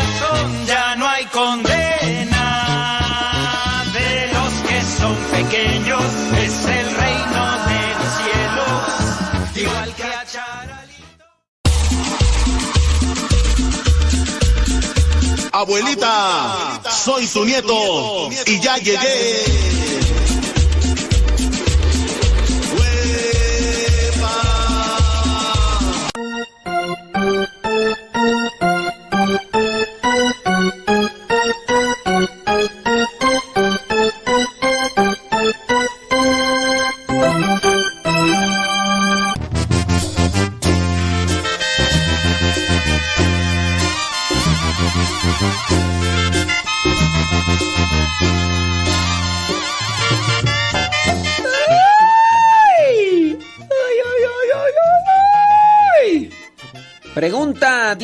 Por acá.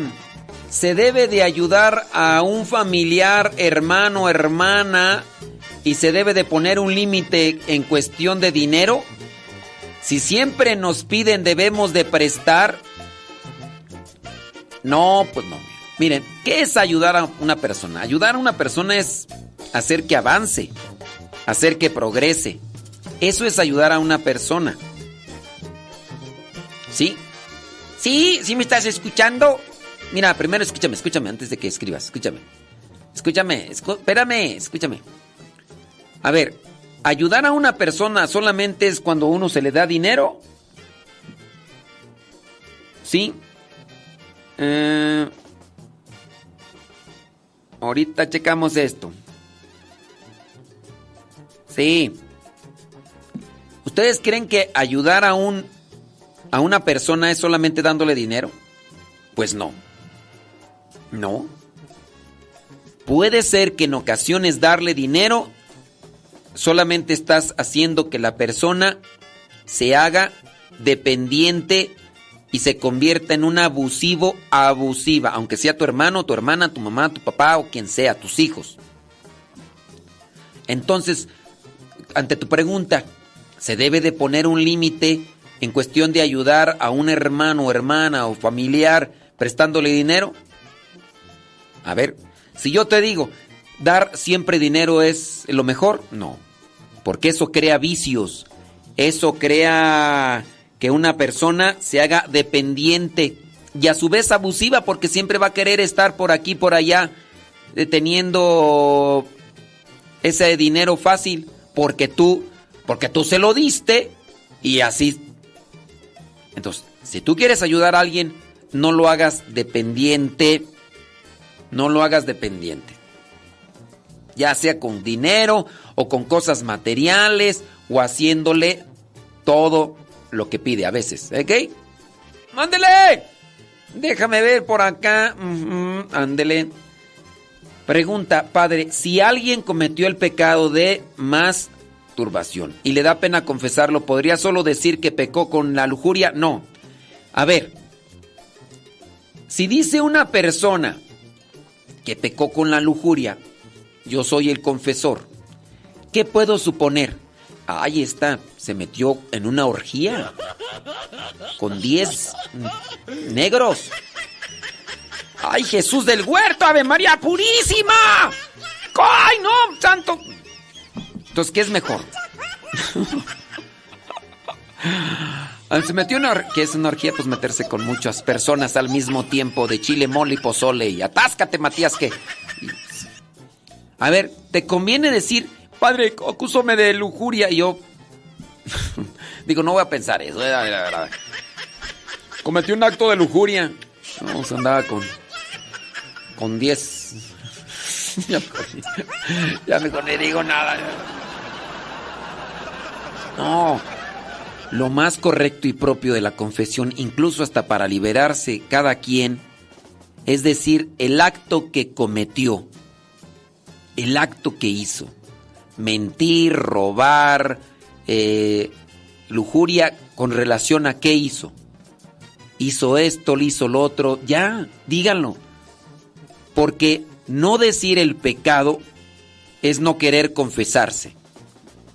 No estás queriéndote confesar. No estás confesando tu pecado. Solamente estás queriéndote justificar. Pues sí. Entonces, decir, es que me da vergüenza. Nada más te digo algo. Cuando vas a pecar, el diablo te quita la vergüenza. Y cuando vas a confesar, el diablo te la regresa y doble. Tú dices, no dejes que te siga dominando el diablo. Si de por sí ya andas hasta las manitas. Ahora, ¿qué va a decir a mí de, de mí el Padre? Pues solamente voy a decir que es una persona que necesita mucha oración y ayuda de Dios para salir adelante. ¿Qué pecados no he escuchado nosotros? Yo, en mi caso, podría decir yo, desde el 2009 siendo sacerdote. No, yo, a mí no me espantan. A mí no me espantan. Ni consagrados, ni, ni laicos. A mí no me espantan. Y eso que yo no he estado en una parroquia. Y eso que no he estado en, en un, así, pastoralmente. A mí no me espantan. Además, ¿quién soy yo para andar juzgando a la gente por cómo peca? Yo estoy para ser administrador de la misericordia de Dios. Y si tú vienes arrepentido y dices, hice este pecado, a mí me queda solamente decirte que Dios te ayude, que Dios te perdone en el nombre del Padre, el Hijo, y yo te perdono tus pecados porque te arrepientes, porque te los dices. Yo no soy quien para decir si eres más pecador o menos pecador. Esa idea te la metió el diablo y tú la agarraste y la tienes ahí en tu corazón en vez de que tengas en tu corazón que Dios es misericordioso, que Dios es amoroso, que es compasivo, que nos perdona. Eso sí no lo guardas en tu corazón. Ah, pero sí las cosas de que... eh, Eres una pecadora, que eres una impura y eso es porque las cosas te las metió, que eso, que no eres digna de la misericordia de Dios. Eso sí lo guardas en tu corazón, ¿verdad? Eso sí, ¿cómo no guardas que Dios es misericordioso? Pecadora.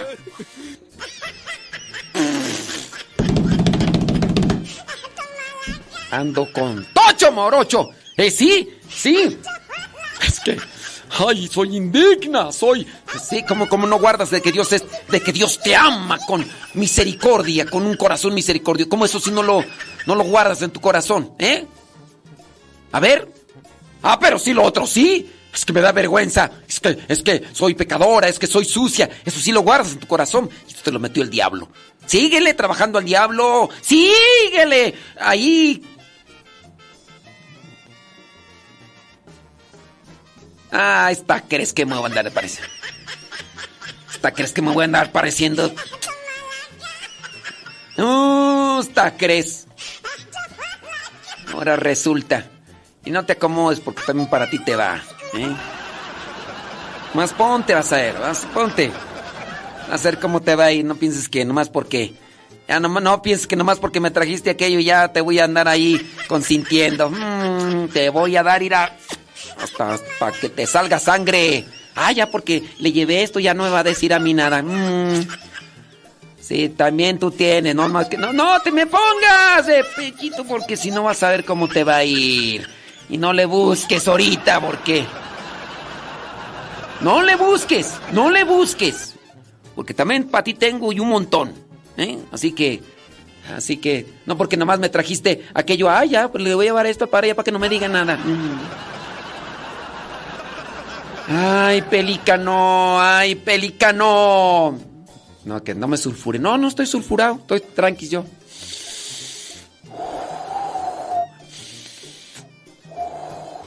Tranquilo, cuente hasta 10, baile. Bueno, vamos a bailar, vamos a bailar. Este, no diga mi nombre. No, es más, no voy a decir ni tu pregunta. Ya, me voy. Eh, sí, déjame ver por acá. Sí, no diga mi nombre, no hay- ni tu pregunta voy a decir. ¡Ay, Jesús de Veracruz, hombre! Ándele. Sí. Sí. No, pues sí, la cosa. Y va de nuez, dijo Andrés, su hermano Héctor García y su banda, los Tolines del Norte, desde Phoenix, Arizona.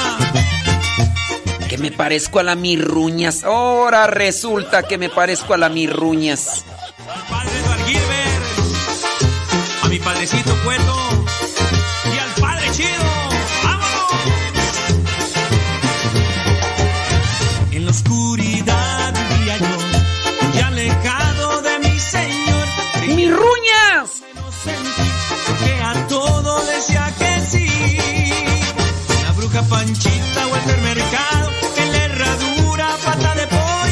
Que la Mirruñas garrapatis.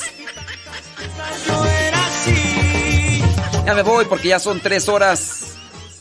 ¿Cuánto tú? Ya tres horas. ¿Cuánto ya?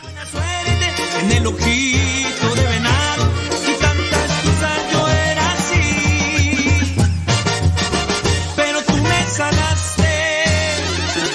Tres horas con 27. Ya me despido de Facebook y de YouTube. Aquí dejamos y cortamos el programa. Que me va a andar pareciendo a la Mirruñas. Ahí me voy. Ahí se queda, ahí se queda grabado el programa en YouTube, Modesto Radio. Ahí se queda. Y después se va a estar subiendo a Spotify, iTunes y Google Podcast. En el canal Modesto Radio también. Modesto Radio en Spotify, iTunes y Google Podcast. Sí, ahí merengues tengues y en YouTube Modesto Radio. Mira, yo te recomiendo Google Podcast. ¿Sabes por qué te recomiendo Google Podcast? Tú descargas la aplicación Google Podcast, ¿ok? ¿Ya la descargas? Muy bien.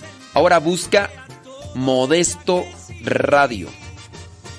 ¿Ya encontraste el canal? Muy bien. Cuando ya encuentras el canal de Modesto Radio en la aplicación Google Podcast, tú buscas los programas, el que quieras escuchar, le das descargar, se guarda en tu, en tu dispositivo, en tu celular, tableta, y cuando no tengas internet, voy a salir, quiero escuchar el programa de ayer, de antier, de anteantier, de... ahí hay más de mil programas ya. Quiero escuchar esos programas. Bueno, pues ahí los puedes escuchar ya cuando los hayas descargado, cuando no tengas internet. Ándele pues, Modesto Radio, Google Podcast, iTunes, Spotify y en YouTube. Sayudar arriba derecha y Bye.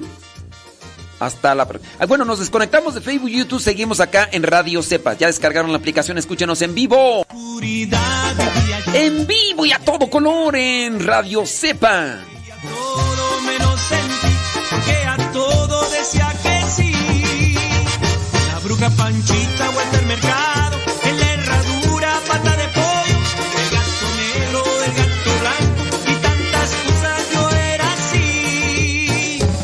Que a ver qué Dios le dice. No, Dios le dijo ya mucho. Dios le dijo ya mucho, ya nomás póngalo en práctica, oiga.